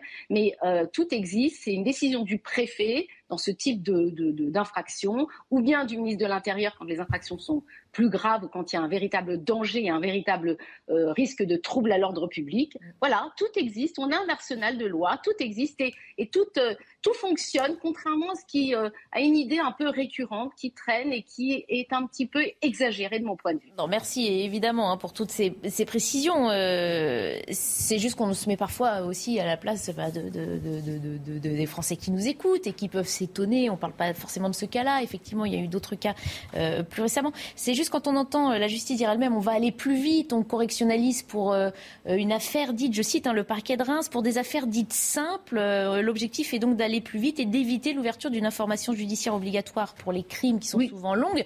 Ce sont des propos qui peuvent choquer et, et on pense d'abord aux victimes, se dire tiens, pour aller plus vite et si c'est pas grave et que c'est simple, alors c'est aussi peut-être une façon de moins considérer le préjudice dont j'ai été euh, la victime, justement. Non, mais il faut déjà connaître le dossier parce qu'on ne peut pas parler comme ça à Enfin, vous voyez, on ne sait pas exactement de quoi il s'agit. Si le parquet a considéré que ça pouvait être jugé en comparution immédiate et pour agression sexuelle et qu'il n'y a pas de nécessité d'information, de l'ouverture d'une information judiciaire, c'est-à-dire que le dossier soit instruit par un juge d'instruction, c'est que finalement, il n'y a pas grand-chose, euh, si vous voulez, les choses sont, sont, sont établies, les faits sont probablement reconnus Très bien, merci. Ah, j'ai l'impression qu'on a été euh, coupé. Bah écoutez, merci beaucoup en tout cas, maître Florence Roas, d'avoir participé à nos débats. Vous vouliez euh, réagir? Je vous entendais. Alors, tout le monde voulait réagir et je voyais le juriste aussi euh, trépigner ou acquiescer tout à l'heure. Donc, Céline Pila. Oui, non, ce qui, ce qui me dérange, c'est cette appellation disant mais on a tout l'arsenal. C'est vrai, la question, c'est toujours de la mise en application de cet arsenal. Parce qu'on sait que par le passé, même euh, l'arsenal présent, euh, on a mal appliqué les choses et ça n'a pas empêché la récidive. Ou et puis c'est comme je le disais, vous pouvez avoir la possibilité de mettre quelqu'un en prison. Si les prisons sont saturées, votre possibilité, elle réduit euh, malgré tout d'autant. À un moment donné, il faut savoir entendre aussi l'autre bout de, la chaîne qui s'appelle la police et qui, elle, est très critique sur la réponse pénale en expliquant qu'elle en a assez de voir au bout d'une journée ou de deux jours les mêmes personnes qu'elle arrête régulièrement régulièrement euh, les narguer. Euh, et ça, c'est pas euh, c'est pas simplement des commentateurs que l'on suppose avoir des idées ou des dérives droitières qui s'expriment comme ça. C'est aussi une réalité. Il y a une réalité de problème de la réponse pénale. 73% des Français ont indiqué qu'ils n'avaient pas confiance en la justice. Si on ne regarde pas ça en face et si on ne prend pas ces faits en se disant bon bah maintenant comment on agit et si on passe son temps à accuser finalement les gens d'être dans des dérives droitières dès qu'ils disent des choses qui vous contrarient, on ne va pas s'en sortir. Donc euh, on a des faits, euh, on a des éléments, on a des témoignages, on a un positionnement de la police. À un moment donné, regardons les choses en face et agissons tout simplement. Il nous reste quelques minutes euh, pour euh, revenir sur cette euh, tribune de Michel Onfray dans le JDD hier sur l'antisémitisme et qui continue de faire réagir aujourd'hui. Le philosophe y dénonce un troisième temps de l'antisémitisme alimenté, selon lui, par certains membres de la gauche du Parti communiste et de la France insoumise. Notamment, on revient d'abord sur les propos du philosophe et on en débat. La synagogue brûle, mais nous regardons ailleurs. Reprenant la formule de Jacques Chirac en 2002, Michel Onfray revient sur le discours d'Emmanuel Macron à l'occasion de la commémoration de la rafle du Veldiv. Une prise de parole censée offensive qu'il définit comme une bouillie pour les chats. Selon l'essayiste, nous sommes pourtant entrés dans le troisième temps de l'antisémitisme. Voici venu le temps de sa formule antisioniste qui permet à la gauche des barbelés d'inviter à la haine du peuple d'Israël depuis 1948 en invoquant colonialisme, crime contre l'humanité et régime d'apartheid. Et de dénoncer cet antisionisme procède d'un islamo-gauchisme dont ses partisans nient qu'il existe. Le philosophe fustige en particulier une proposition de résolution contre la politique d'Israël présentée à l'Assemblée nationale par un député communiste. Une proposition signée par 38 parlementaires issus des quatre groupes de gauche, condamnant un régime d'apartheid à l'encontre du peuple palestinien.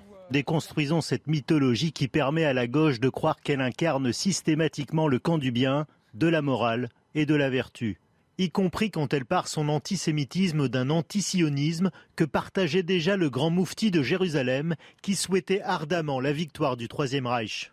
Michel Onfray conclut sa tribune d'une expérience personnelle à Tel Aviv en Israël et rappelle que les Palestiniens peuvent y prier dans des mosquées. Voilà, tribune qui fait euh, bondir la France insoumise. Je vous propose, avant qu'on en discute justement, d'entendre la réaction d'Alexis Corbière à la tribune et puis la réponse de Michel Onfray qui euh, s'est exprimé sur le sujet sur notre antenne. Onfray, c'est devenu le petit télégraphiste des idées d'extrême droite. C'est un agenda fabriqué. Qu'est-ce que ça veut dire? Je ne suis pas islamo-gauchiste. D'ailleurs, je suis même pas gauchiste, je suis parlementaire. Je suis pour la démocratie, je suis pas islamiste. Je suis un laïc. C'est des mots fabriqués. Je suis pas là pour, euh, euh, comme un enfant, euh, sauter à la corde que M. Onfray ou d'autres fabriquent. Il y a un mépris chez ce monsieur. C'est formidable. C'est-à-dire, il ne veut pas de débat. C'est-à-dire, je suis un petit télégraphiste. Il y a cette espèce de morgue et de mépris chez ce petit personnage là qui qui est assez, qui est assez délirant, parce qu'on imagine bien qu'en 1793, c'est le personnage qui aurait évidemment signé les papiers pour qu'on aille me chercher qu'on me décapite dans la foulée. Voilà, on sent que la France euh, ne finit pas de se débattre de ce sujet d'antisémitisme. Mais au-delà de ça, hein, on a l'impression que ce mot maintenant est aussi utilisé régulièrement à, à des fins politiques et politiciennes. Clairement, mais c'est justement c'est ce qu'il ce qu'il faut pas faire. Euh, et le, le, cantonner uniquement à l'extrême gauche, je pense que c'est une erreur, mhm. euh, parce que l'antisémitisme, euh, il y a des liens organiques entre l'antisémitisme d'extrême gauche et d'extrême droite, d'ailleurs qui tous les deux souvent surfent sur sur le populisme. Mais aujourd'hui, les cantonner uniquement à l'extrême gauche, c'est c'est une erreur. Pour autant, la, la, vraie erreur politique aussi, c'est ceux qui ont ramené cela au milieu du débat, ce sont c'est certains députés qui ont ramené cette cette proposition là, alors que c'était absolument en contretemps de l'actualité politique nationale et même internationale. Mmh. Euh, maintenant, dans tout ça, euh, quelles sont les premières victimes? C'est encore une fois euh, celles qui euh, sont victimes de l'antisémitisme, euh, qui se retrouvent encore une fois pointées du toit dans un contexte politique qui n'est pas, euh, qui est pas du tout propice à trouver des solutions pour, si ça intéressait vraiment ces personnes-là, ces députés de la NUPS, à trouver des solutions au Moyen-Orient. Mmh. Donc dans tout ça, juste ne pas perdre le fil aussi d'un antisémitisme d'extrême droite et surtout le condamner à chaque fois qu'il pointe son nez, et ça a été le cas dernièrement à l'Assemblée nationale. Mmh. C'est, vous vous souvenez un point important du problème, et je pense que c'est un des dysfonctionnements du logiciel actuel d'une certaine partie de la gauche. Déjà, il faut, à mon avis, toutes les précautions, euh, toutes les précautions rhétoriques. On peut pas dire, notamment, par exemple, comme j'ai pu le lire pour Jean-Luc Mélenchon, qu'il est antisémite. Ce serait vraiment aberrant, et du coup, ce serait, par voie de conséquence, vraiment annihiler le débat.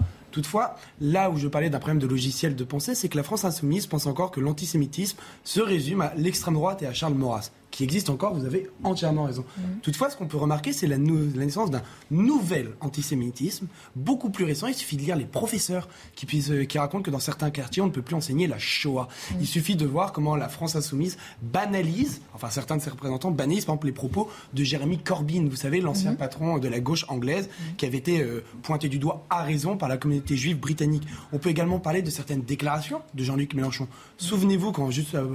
En répercussion à ce qu'avait fait euh, Jeremy Corbyn, il avait parlé des oukases arrogantes du communautarisme du CRIF. Juste en explication, le CRIF, le Conseil représentatif de, des Juifs de France, mmh. les oukases, c'était les décrets des tsars, des puissants, des bourgeois. Il avait déjà été... Euh, entre guillemets, euh, mis au mur pour mmh. ses propos. Donc peut-être qu'actuellement, LFI, pour des raisons bassement électoralistes, décide mmh. de surfer, ou tout du moins de ne pas voir un nouvel antisémitisme qui, s'il décidait de l'attaquer, pourrait, entre guillemets, du moins c'est ce que je pense, je ne pense c'est peut-être pas forcément la, la, réalité, mais vexer une partie de son électorat. Mmh.